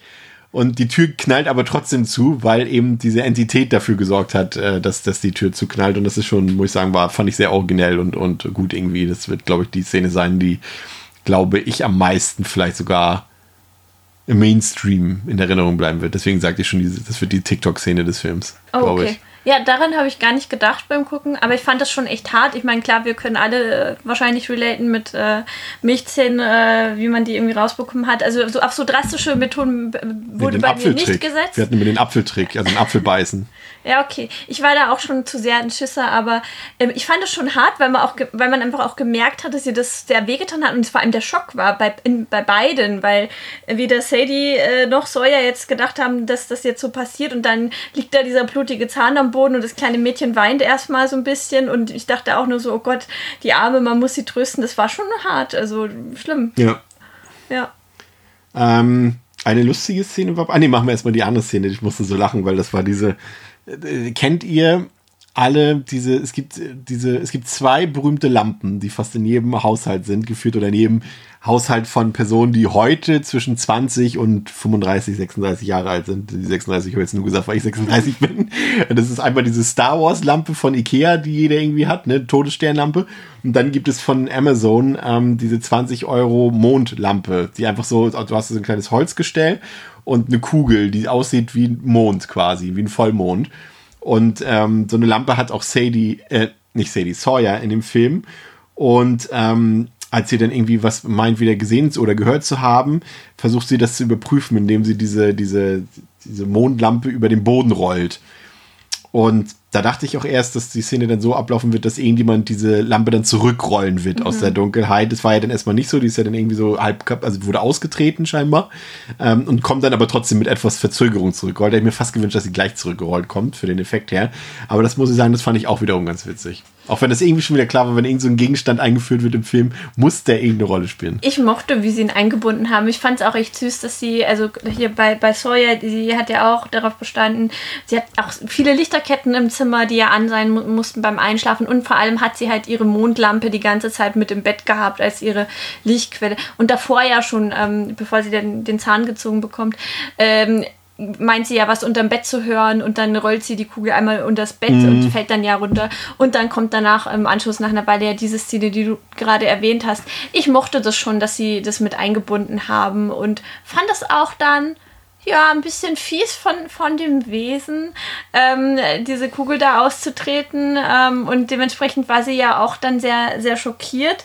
Was ich dann so ein bisschen seltsam fand als Follow-up, weil ich hätte ja geschrien, weil da ja dann offensichtlich Ja. nicht meine große Schwester und nicht mein Vater das waren, dass äh, irgendwie eine darauffolgende Szene kommt, wo sie einfach ganz normal äh, irgendwie mit ihrer großen Schwester spricht und sagt, hey, ich habe irgendwie Stimmen gehört, ähm, warst das nicht du, aber dass da jemand einfach brutal die Lampe ausgetreten hat in der Dunkelheit, ist ein bisschen, naja, muss man einfach mal. Man, man merkt halt auch, äh, dass, dass das so ein bisschen, wir haben ja hier ähm, gerade erst in der vorletzten Episode Poltergeist besprochen Und man merkt halt ganz klar, dass das Rob Savage auch bei der Inszenierung da sich doch auch sehr vom Poltergeist hat in, äh, inspirieren lassen, auch wie die Reaktionen der Leute sind. Also wieder das Klischee, die, nein, wir ziehen nicht sofort aus oder ja. gehen in ein Hotel, sondern, ne? Immerhin haben sie sich zumindest kein Medium dazu geholt, die das, die das überprüft, das Ganze, oder eine Wahrsage, halt, hier vorher, Vorhersagerin sag ich schon, ne? So ein, ja, Medium halt. Ja. Ähm, eine witzige Szene war drin. Ich fand sowieso, dass so einen ganz leichten Unterton durchaus auch eine minimal humorvolle Ebene hatte in manchen, in manchen kleineren Szenen so. Und ich musste sofort an die Szene aus Evil Dead Rise mit dem Auge denken, die da, äh, ähm, als dem einen Jungen das Auge rausgerissen wird ähm, von der Mutter.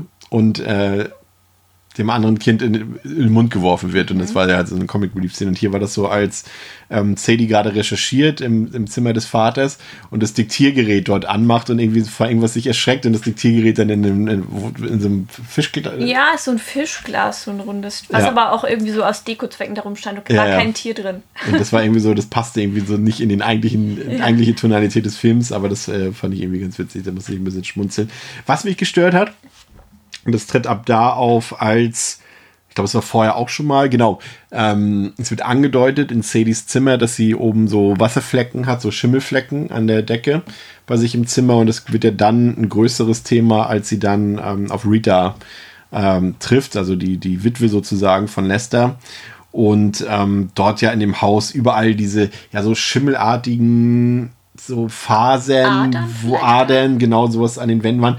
Das war mir ein bisschen too much, weil das war, hat jetzt für mich nicht eine Rolle gespielt, dass der, also was soll, ne, das war so wie so ein zusätzlicher Horror-Effekt einfach, als ob das nicht gereicht hätte, dass dort Geräusche sind und dass dort eventuell irgendwo eine Kreatur ist. Es musste dann noch irgendwie mehr visualisiert werden, was ich jetzt aber nicht, ich fand es jetzt nicht schlimm, aber es war jetzt auch nicht unbedingt notwendig. Fand ich auch. Ähm, hätte ich nicht gebraucht. Ich fand sie ein bisschen ähm, optisch, also das wäre so ein Kritikpunkt. Ihr habt ja schon gehört, ich finde den Film wirklich super, aber das war so ein bisschen abtören, weil es durchaus Produktionen gibt. Klar, muss man auch über das Budget nachdenken, aber es gibt Filme, Serien, die sowas plastischer und besser darstellen können, dass es auch ein bisschen ekliger wirkt.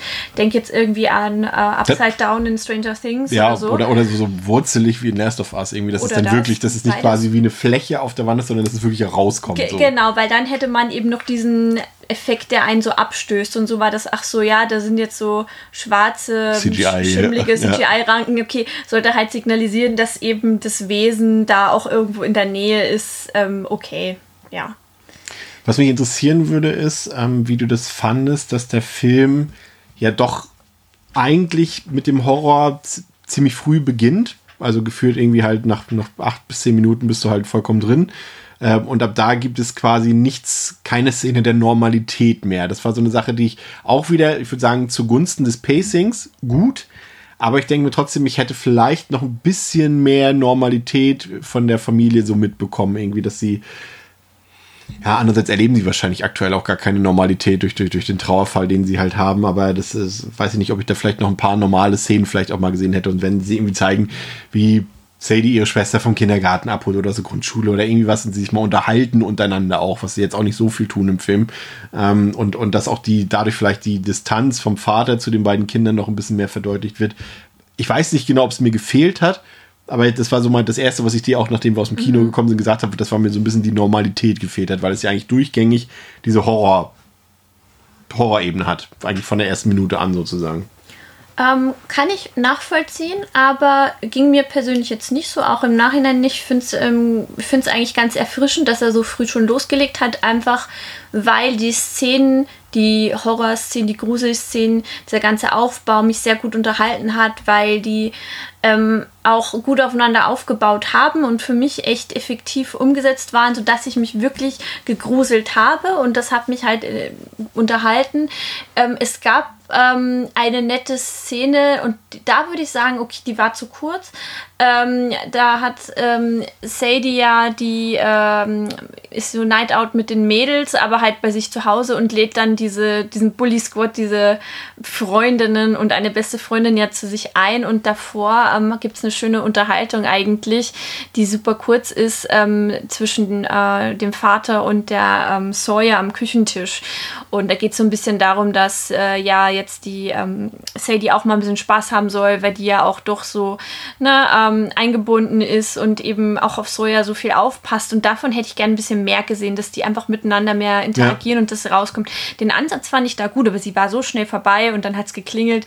Dann äh, kommen die Mädels, aber ähm, hier, dann gab es auch noch nur so eine schöne awkward Teenie-Tochter-Vater-Szene, auf die wir dann wahrscheinlich nachher noch eingehen. Ja, genau. Ähm, oh, ja, äh, eine Sache noch, die haben wir ganz am Anfang schon erzählt gehabt. Ähm, eine Sache, die mir halt gefallen hat, ist, dass er, finde ich, gut, ähm, gut die Mitte trifft, aus dem, dass er uns eben was thematisch Schwermütiges erzählen will. Ähm, auch was Düsteres, ein trauriges Thema, ne? Also es ist jetzt nicht irgendwie, dass es jetzt ein Feelgood-Horrorfilm ist, auf gar keinen Fall.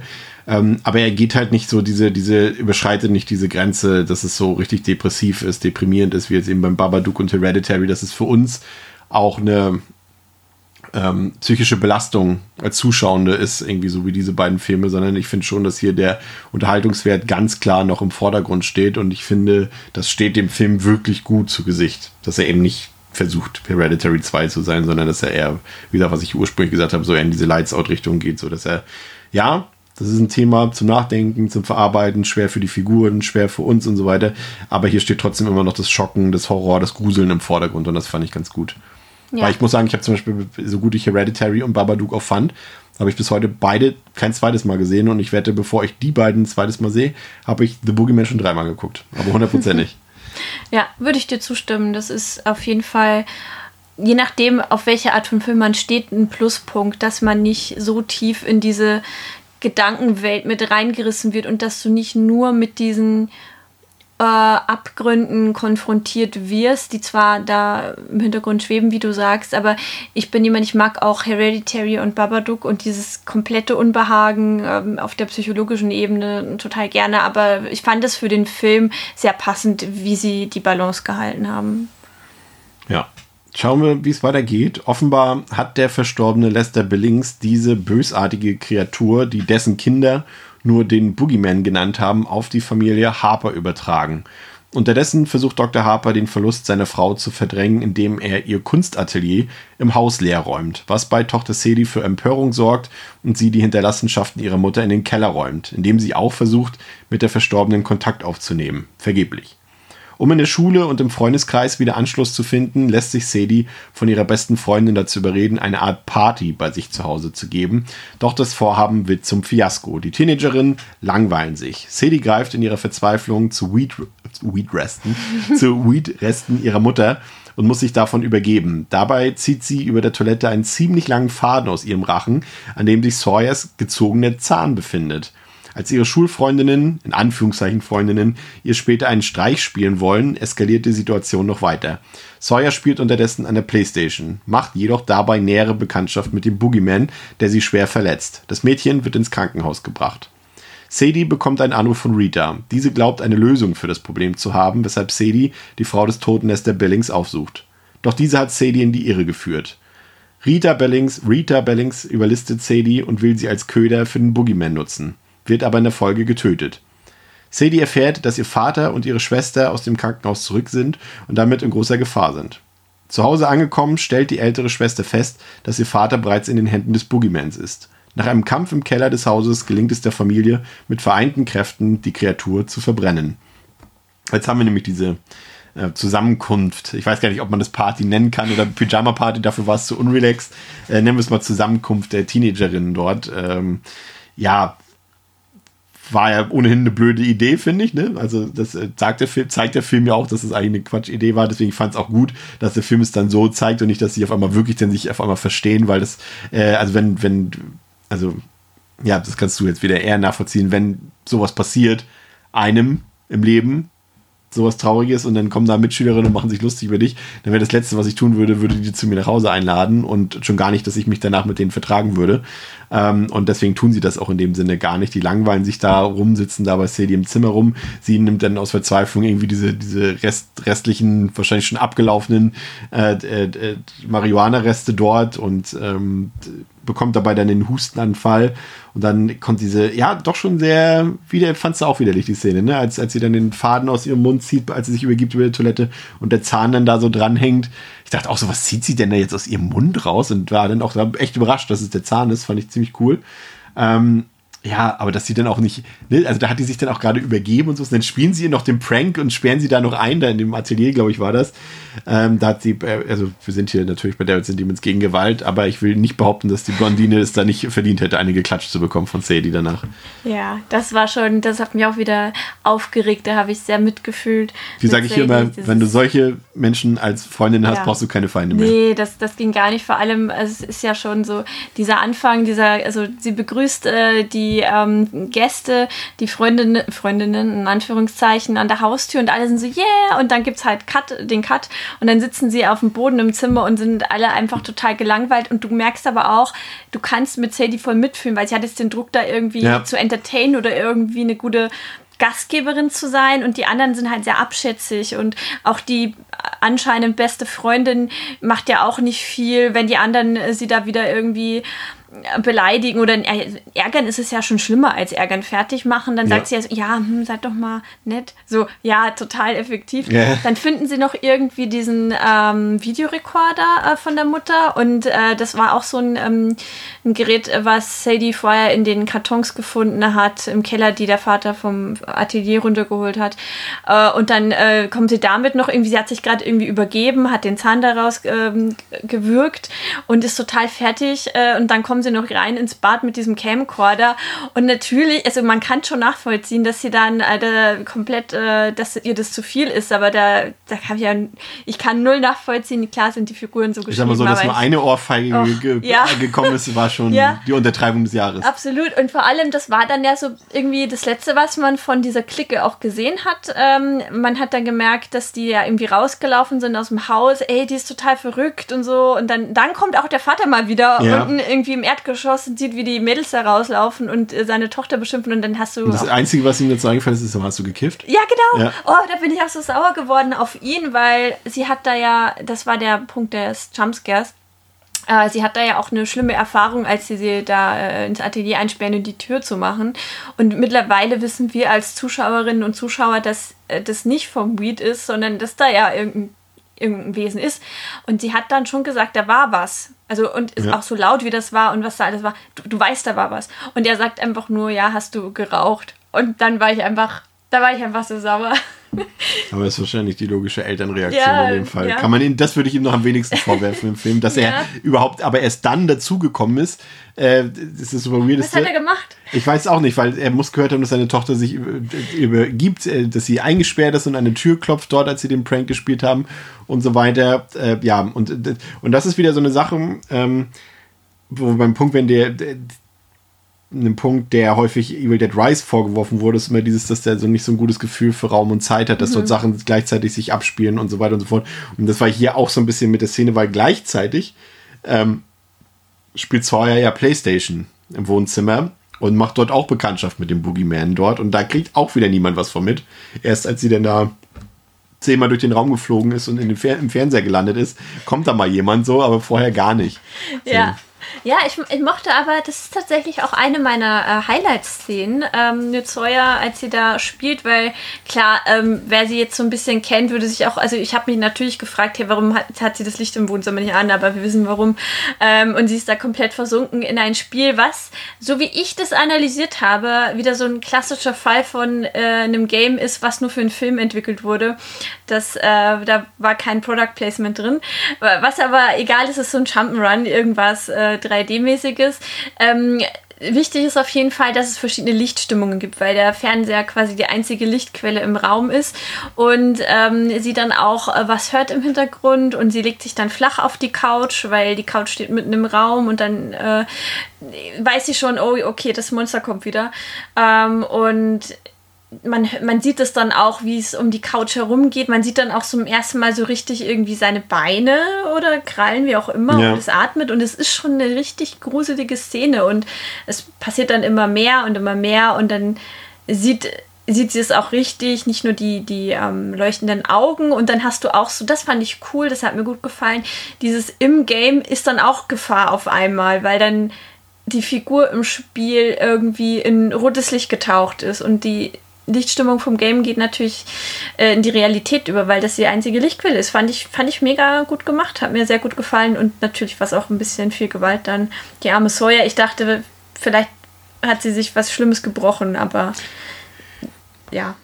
Wie fand's, da sieht man ja denn, also ich finde es erstmal gut, dass der Film es so löst, dass wir die, die Enthüllung des Boogiemans oder der Kreatur dort so häppchenweise mitbekommen. Also da sieht man ganz klar, dass ähm, dass äh, Rob Savage sich da doch bei den großen Vorbildern bei der Weiße Hai oder Alien bedient hat, wo du halt wirklich immer nur so mal da ein bisschen siehst, da was ein bisschen siehst, viel in der Dunkelheit und so richtig komplett die Kreatur ja eigentlich erst ganz am Ende oder äh, auch selbst da nicht mal so richtig komplett sie sieht. Ähm, aber von dem, was du gesehen hast, wie fandst du das Design des, der Kreatur? Diese, ich fand es ein bisschen alienartig schon fast. Es hätte jetzt nicht, also sah es nicht aus wie Calvin irgendwie aus Live, aber es war doch anders, als ich gedacht habe, muss ich gestehen. Mhm. Ich könnte es nicht mal richtig beschreiben. Es hat mir gut gefallen, weil ähm, wir werden ja schon ähm, zwischendurch angeteased, was ja auch ganz am Anfang, müssen wir mal ganz zum Anfang springen, Lester Billing in seiner, Billings in seiner Therapiesession zeichnet oder nimmt, ähm, ich glaube, ich weiß nicht mehr, zeichnet er selbst oder mhm. äh, genau, er hat auf jeden Fall, seine Kinder haben ihm das gezeichnet ja. und deswegen kann er es auch aus dem Kopf zeichnen. Er zeichnet dieses Monster ja schon auf, hält es dem äh, Will Harper hin. Der sieht es, aber wir als Zuschauerinnen und Zuschauer sehen es nicht. Wir sehen nur die Reaktion von Harper und der sagt dann, okay, ich muss jetzt auf Toilette, weil das hat ihm dann so den Rest gegeben. Und das macht er schon viel im Kopf. Du weißt nicht, wie es aussieht, dann hat man diese ganzen dunklen Szenen im Schatten. So, und dann fängst du an, es auch einmal richtig zu sehen, aber es bleibt diese Kinderskizze, diese sehr gruseligen Kinderskizze treu und ich mochte die Proportion von den Beinen und dem Kopf. Das war schon echt creepy. Ich hätte sehr, sehr viel Angst, wenn ich dem ähm, in echt gegenüberstehen würde. Es hat mir auch schon Alien-Vibes gegeben. Ähm, man sieht ja auch, äh, da haben wir noch nicht so viel drüber geredet, in dem Haus der äh, Billings bei der Rita, Rita genau, ähm, als sie die Sadie als Köder nutzt ähm, und ähm, das Monster was hat sie, eine Schrotflinte oder Maschinengewehr, ja. genau, Schrotflinte. Ähm, da sieht man ja auch schon mehr und sie sagt da ja auch, okay, dieses, ich weiß nicht, kommt es von ihr, dieses Monster gab es schon immer, das ist so alt wie die Zeit und ja, so und dann kriegst du da auch noch so ein bisschen Backstory, Backstory ja, aber ne, es ähm, ernährt sich ja irgendwie so ein bisschen von der Angst, so der Klassiker. Ich fand es schon echt cool. Es war jetzt nicht das most original Monster jemals so und es war auch nicht too much. Es war schon ein bisschen klassisch. Ich weiß nicht, wie man das beschreiben kann. Ich weiß nicht, ja. wie, wie fandst du, also fandst du jetzt. Ich, ich fand auch, dass es ist auch wieder so, wie, wie ich fand, es war nicht außergewöhnlich. Ja. Es war, ja, musste mir vielleicht auch nochmal genauer angucken. Ich war tatsächlich ähm, davon überrascht, dass der Film, ähm, also ich habe damit gerechnet, dass es eine, eine irdische Erklärung gibt am Ende, dass am Ende wieder doch rauskommt, dass irgendwie nur Einbildung ist oder irgendwie sowas in diese Richtung. Ich habe wirklich nicht damit gerechnet, dass es am Ende wirklich ein Creature-Feature ist. Mhm. Das hat mich wirklich überrascht. Also ich weiß nicht, ob du das gedacht hättest, aber dass wirklich das am Ende das Problem ist, dass es dort wirklich eine Kreatur ist, also eine haptisch greifbare Kreatur, ähm, die, die, die Leute dort angreift. Ähm, das hätte ich nicht gedacht, tatsächlich. Ich dachte, das wird eher wieder so ein typisches Ding. Es ist nur in deinen Gedanken. Ja, es ist, weil du gerade irgendwie Trauer bewältigst. Also das genau. war natürlich, es wurde ja gesagt, klar, dass das irgendwie. Dass das ausnutzt? Genau, irgendwie Menschen, die fragiler sind, ja. dass es auch auf Kinder geht äh, und so. Oder eben Trauernde, dass das äh, das irgendwie anzieht. Aber du hast recht, es hätte auch sein können, dass man sagt, okay, jetzt muss man eigentlich seinen eigenen Konflikt, man kennt es ganz oft, überwinden und Müssen dann ist das Monster weg. Müssen ja, klar. sie ja letztendlich. Auch nur aber, in dem Fall ist der Konflikt das Monster. Aber das Monster, ja. genau, aber das Monster war ja real. Also ja. Der, so wie einem der Film das näher gebracht hat, wenn jetzt eine externe Person in das Haus reingegangen wäre, äh, gerade finale Kellerszene, dann hätte das auch das Monster, hätte die Person auch das Monster gesehen.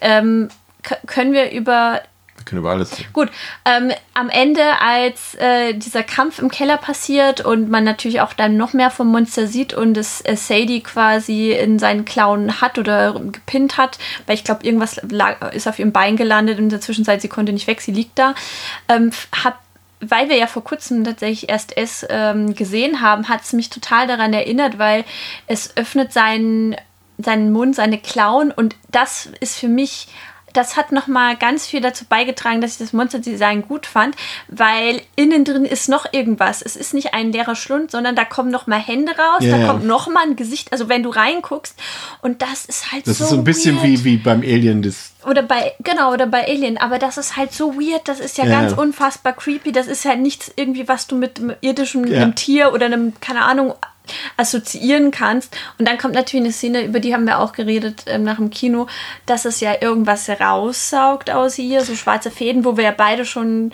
du kannst gerne erzählen, das ist ein bisschen seltsam, weil es nie wieder zur Sprache kommt oder Ja, erklärt wird. ich, ich kann es mir auch nicht erklären, weil wir haben erst überlegt, ob es irgendwie Trauer oder sowas sein kann, aber dann würde es ja eher helfen, was das Monster vorhat. Deswegen weiß ich nicht, was es da rausgesaugt hat. Es waren so schwarze ja, Fäden, auch nicht so richtig so. Ich weiß es nicht. Also, hab- falls ihr da, wenn ihr den Film gesehen habt, schreibt das gerne mal irgendwo rein. Ich, vielleicht sehen wir das auch erst beim zweiten Mal gucken. Wie gesagt, beim, beim einmal gucken kriegt man ja manchmal ja auch manche Sachen nicht zu 100% mit, gerade wenn man es eben, war ja auch nicht super lang. Aber weil es hat ja auch nur bei ihr das gemacht und nicht bei den anderen Figuren. Deswegen weiß ich auch nicht genau, oder ob es Lebensfreude war, die da rausgezogen wird. Aber davon hatte Sadie sowieso nicht mehr so viel. Also das kann es auch nicht gewesen sein. Das äh, weiß ich ehrlich gesagt nicht ähm, so richtig. Ja, und ähm, abseits vom Design, so zu den Fähigkeiten des Monsters, die fand ich auch echt äh, cool. Oder so die Eigenschaften mit dieser, dass es sich eben in der Dunkelheit aufhält, dass es eben nicht ins Licht geht. Ähm, gut, wir haben schon über diese komischen Adern gesprochen, die lassen wir jetzt mal ähm, außen vor. Aber auch dieses, es gibt ja in der Filmgeschichte oder auch irgendwie in Büchern durchaus so Monster, was ich vorhin schon erwähnt habe. Oder wo war das denn? Äh, Until Dawn, Wendigo, die ihre Stimme genauso verstellen können äh, wie Menschen. Und das finde ich halt auch unfassbar. Ja, das ist nochmal so richtig, creepy. um mal das Wort zu benutzen, hinterfotzig. Hinterfotzig, ja, absolut, weil da muss man sich auch mal allein, das ist halt, das macht mich auch fertig, wenn ich darüber nachdenke, dass aus so einem Monstermund dann so eine normale Stimme ja. rauskommt. Damit spielt es ja auch, um, um die Leute zu verwirren. Ähm, aber auch dann ist so ein Klassiker, ja, schade, es ist leider anfällig gegen Feuer. Das ist halt eine, eine blöde Schwäche. Also da, ja, man kann es dann schon töten. Vor allem, es war, das hatte ja dann auch so viele Elemente. Das war ja A, das Feuerzeug, was immer vorher immer nicht so ganz funktioniert hat, was sie Mhm. ja auch Sadie benutzt hat im Keller, um Kontakt zur Mutter aufzunehmen, wo sie meinte, irgendwie, puste das Licht aus, wenn du da bist oder irgendwie sowas war. da- Beuge die. Flamme nach links. Ja, genau. So, und dass natürlich am Ende dieses Feuerzeug dafür sorgt, zum einen, dass das Monster bekämpft wird, also mit Hilfe der Mutter schaffen sie quasi, das äh, zu bekämpfen, das Viech. Und gleichzeitig verbrennen aber auch alle Erinnerungen an die Mutter in dieser Szene dann. Ähm, das dann natürlich als Metapher man das natürlich wieder lesen kann. Äh, kommen wir gleich noch zu, zum, zum Ende, Ende. Ähm, die fandst du denn, also ja, Design ähm, des Boogiemans, klar. Ähm, wie fandst du denn die Umsetzung, die optische? Also es war, glaube ich, ich bin mir nicht ganz sicher. Also ich glaube, es war schon etwas da, also propmäßig. Ja. Es war was Händisches da, aber es hat äh, ein CGI-Overlay, glaube ich, sowas in der Art so ein bisschen. Also es erinnerte mich tatsächlich so ein bisschen an die oft kritisierten Effekte aus dem The Thing Remake Remake, also aus dem Prequel Remake quasi. Ähm, es war so, ich meine, ich glaube, es war gut, dass es hauptsächlich im Dunkeln zu sehen war und nicht so oft oder beziehungsweise fast gar nicht in voller Pracht zu sehen war, weil ich glaube, es war schon sehr viel CGI in dem Moment dabei. Ähm, es war okay, fand ich so. Es war jetzt nicht so, wo man sagt, oh, krasse praktische Handarbeit ist es nicht gewesen.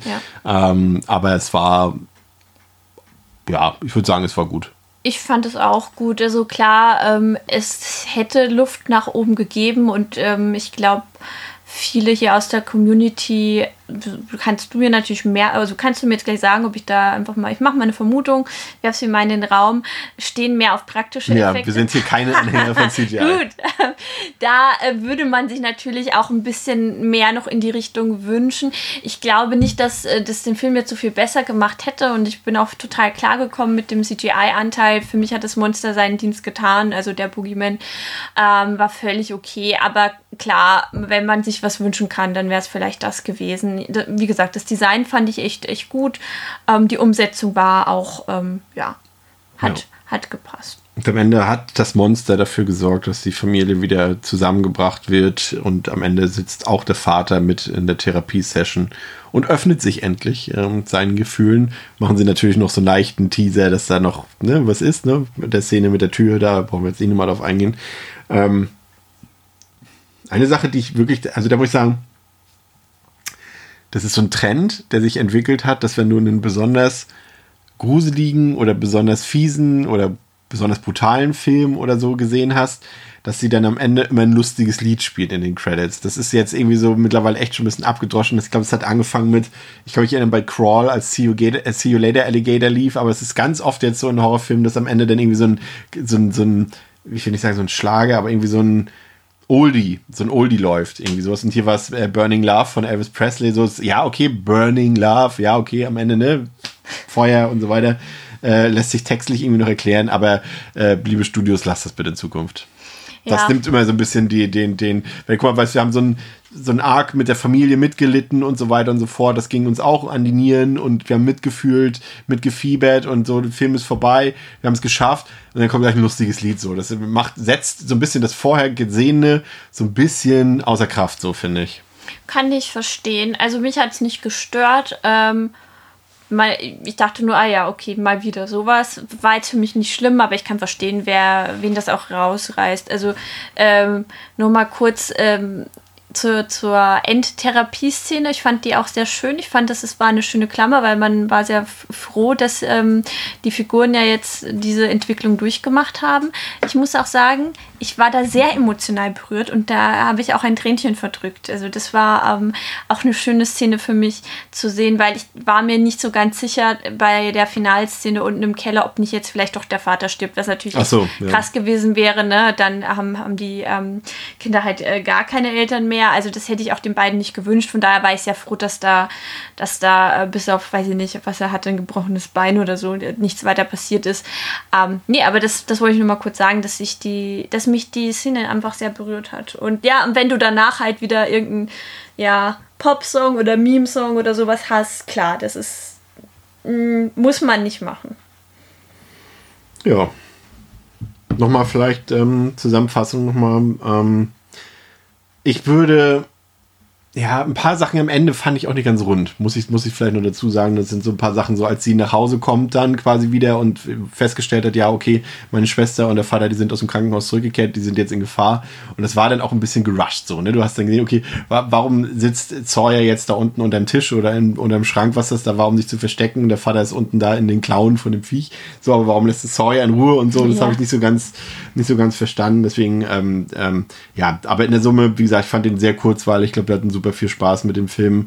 Ähm, Stärken für mich habe ich rauskristallisiert. Ich fand, er hat genau die richtige Tonalität getroffen. Das ist immer noch der Unterhaltungswert im Vordergrund stand und trotzdem eine Geschichte, also diese, diese Trauerbewältigungsgeschichte, die hat sehr gut funktioniert. Ähm, vielleicht nochmal ein, ein großes Lob an die Hauptdarstellerin, wie gesagt, Sophie Thatcher, die ich fand, die hat das super gemacht. Also tolles, äh, gut, Final Girl kann man in dem Fall gar nicht sagen, weil am Ende muss man auch dazu sagen, ich fand auch äh, gut, dass es mal wieder ein Film war, der jetzt nicht so großen Wert auf, auf Gewalt gelegt hat in dem Sinne. Also ich glaube, wir sehen ja die, die Rita, die ja äh, dort zerfetzt wird, einmal in der, in der kurzen Szene, aber ansonsten ähm, ist der Film jetzt, was grafische Gewalt angeht, ja eigentlich sehr zurückhaltend schon. Also der ist auch verträglich, glaube ich, für die meisten ähm, Horrorfans auf jeden Fall. Ähm, fand ich auch gut, das mal wieder so zu haben, ohne dass da jetzt großes Gespatter oder sowas drin ist. Also da gleich als Hinweis, wer jetzt seinen Spatter-Film erwartet, gibt's nicht. So, ne? Ähm, aber sie macht es su wirklich super, Sophie Thatcher. Fand ich gut. Ich fand, wie gesagt, auch gut, dass der jetzt, wie, die, wie das umgesetzt wurde, die Kurzgeschichte eben als Interpretation dieser Vorlage. Ne? Da hat, haben jetzt die Autoren eben was draus gemacht aus der Vorlage von Stephen King, ohne dass da, glaube ich, jetzt, äh, Stephen King hat auch selbst gesagt, dass er es gut findet wohl, ähm, dass da jetzt nichts irgendwie in, in, in den Ruin gezogen wird von der Kurzgeschichte. Wie gesagt, Horror ist sehr Jumpscare fixiert, würde ich schon sagen, funktioniert aber sagt auch Rob Savage selbst, äh, für ihn ist Horror vor allem über Jumpscares und über solche Effekte, ist ja dann in Ordnung. Ähm, die tolle Kameraarbeit will ich nochmal hervorstellen. Und wie gesagt, ich muss sagen, in der Summe wirklich kurzweilig, unterhaltsam. Trotzdem hab, haben wir beide, glaube ich, sehr mitgefiebert und auch mitgelitten und so weiter. Und, und ähm, doch, hätte ich nicht erwartet, muss ich sagen. Also ich dachte mir schon, wie gesagt, als ich Rob Savage gelesen habe, war mir irgendwie schon klar, dass der Film schon ganz gut werden wird, weil man hat, glaube ich, gesehen, dass der sehr viel Talent hat. Aber wie gesagt, wenn dann auf einmal vom, vom Low-Budget-Film und auf einmal machst du eine Studioproduktion, eine größere, da weiß man natürlich immer nicht, wie viel dann am Ende vom Regisseur dann tatsächlich drin bleibt. Ähm, bin aber auf jeden Fall auch sehr gespannt, was er dann noch ähm, demnächst alles so fabrizieren wird. Also ich bin doch schon so, ich würde dem, glaube ich, doch erst mal jetzt vielleicht doch die vier von fünf Ja. geben. Schon so. Wie gesagt, er hat definitiv Schwächen, die auch äh, nicht zu übersehen sind und die auch den meisten auffallen würden. Aber ich würde da wirklich den Unterhaltungswert ähm, vor den Kritikpunkten stellen. Ja. Das ähm, sehe ich auch so, auch wenn wir jetzt äh, einige Sachen kritisiert haben, ähm, wenn man sich da fallen lässt und nicht jede Szene durchanalysiert und auf Logik Was wir gerade gemacht haben. guckt. ähm, aber das, ich glaube, das hört ja auch alle gerne, wenn man da einmal so durchläuft und sich alles genau anguckt. Nee, aber ich fand, der, also der Film hat mich einfach sehr abgeholt. Ähm, die Atmosphäre war für mich einfach ein sehr, sehr großer Pluspunkt. Das Whole Pacing war auch toll, weil ich eben genau so eine Art von Horror sehr gerne mag und da war keine Szene dabei, die mich wirklich überhaupt irgendwie ansatzweise rausgerissen hätte, wo ich gesagt hätte, oh, da haben sie jetzt bei mir verspielt, es ist nicht mehr, es ist irgendwie zu witzig oder nicht glaubwürdig. Ähm, vor allem, ich glaube, bei mir hat ein, ein großer Teil die Rahmenhandlung ausgemacht und einfach die Kombi mit diesem Thema Dunkelheit, ein Monster, was irgendwie, was du nicht am Anfang nicht richtig greifbar ist, wo du nicht weißt, ist es real oder nicht. Und diese Gruselszenen waren für mich richtig, richtig stark. Ich bleibe äh, bei, bei dem, was ich vorhin gesagt habe. Ich weiß noch nicht genau, wo es jetzt hingeht. Ist es eine 4, ist es eine 4,5? Ähm, persönlich eine meiner besten Horrorfilme, die ich gesehen habe. Ich kann aber auch verstehen, wenn es Leute gibt, die einen anderen Geschmack haben, haben und sagen, okay, das war irgendwie, habe ich mehr erwartet oder was anderes und das holt mich nicht ab. Ich möchte noch mal ganz schnell äh, ähm, die Vivian Lyra Blair äh, auch nochmal loben. Ähm, die könntet ihr vielleicht aus der Obi-Wan-Serie kennen. Da war sie jetzt sehr prominent als die kleine Leia äh, besetzt. Ähm, ich weiß nicht, wie da, ähm, wie sie da angekommen ist. Also ich habe sehr viel Positives gelesen, aber ich glaube, bei Kinderschauspielern ist ja immer mal wieder so ein Thema, dass viele ihnen das nicht abkaufen oder da immer wieder ein bisschen diskutiert wird. Ähm, mir hat sie da auch sehr, sehr gut gefallen. Also äh, für mich der Star war auch Sophie Thatcher, eindeutig, aber die Dreierkonstellation, man hat ja nicht so viele Figuren in dem Film, ähm, hat für mich gut gepasst und eben auch die, die Besetzung der Sawyer fand ich echt, echt gelungen. Also da gibt es ähm, keinen Ausfall, irgendwie, dass man sagt, bei vielen fällt sowas ja durch, wenn die Kinderschauspieler nicht passen. Also das würde ich einfach mal mich da erheben und sagen, das äh, müsst ihr nicht erwarten. Ja, wunderbar. Dann soll es das im Prinzip auch für heute gewesen sein. Danke, dass du dir die Zeit genommen hast. Danke für die Einladung. Sehr gerne. ähm, wir hören uns in der nächsten Woche wieder. Dann sind auch Theresa und Pascal zumindest wieder dabei. André ist noch auf seinem wohlverdienten Urlaub und in der nächsten Woche besprechen. Willst du mal hier romantisch mal ein bisschen bei Devils and Demons, denn wir sprechen über den ähm, Zombie-Love-Story-Film Warm Bodies und ähm, mal schauen, was das wird. Also, danke für eure Aufmerksamkeit. Checkt unseren Discord-Server aus. Link gibt es in den Show Notes. Checkt The Boogeyman aus. Nächste Woche in den Kinos. Bis zum nächsten Mal bei Dance with Demons. Ciao. Tschüss.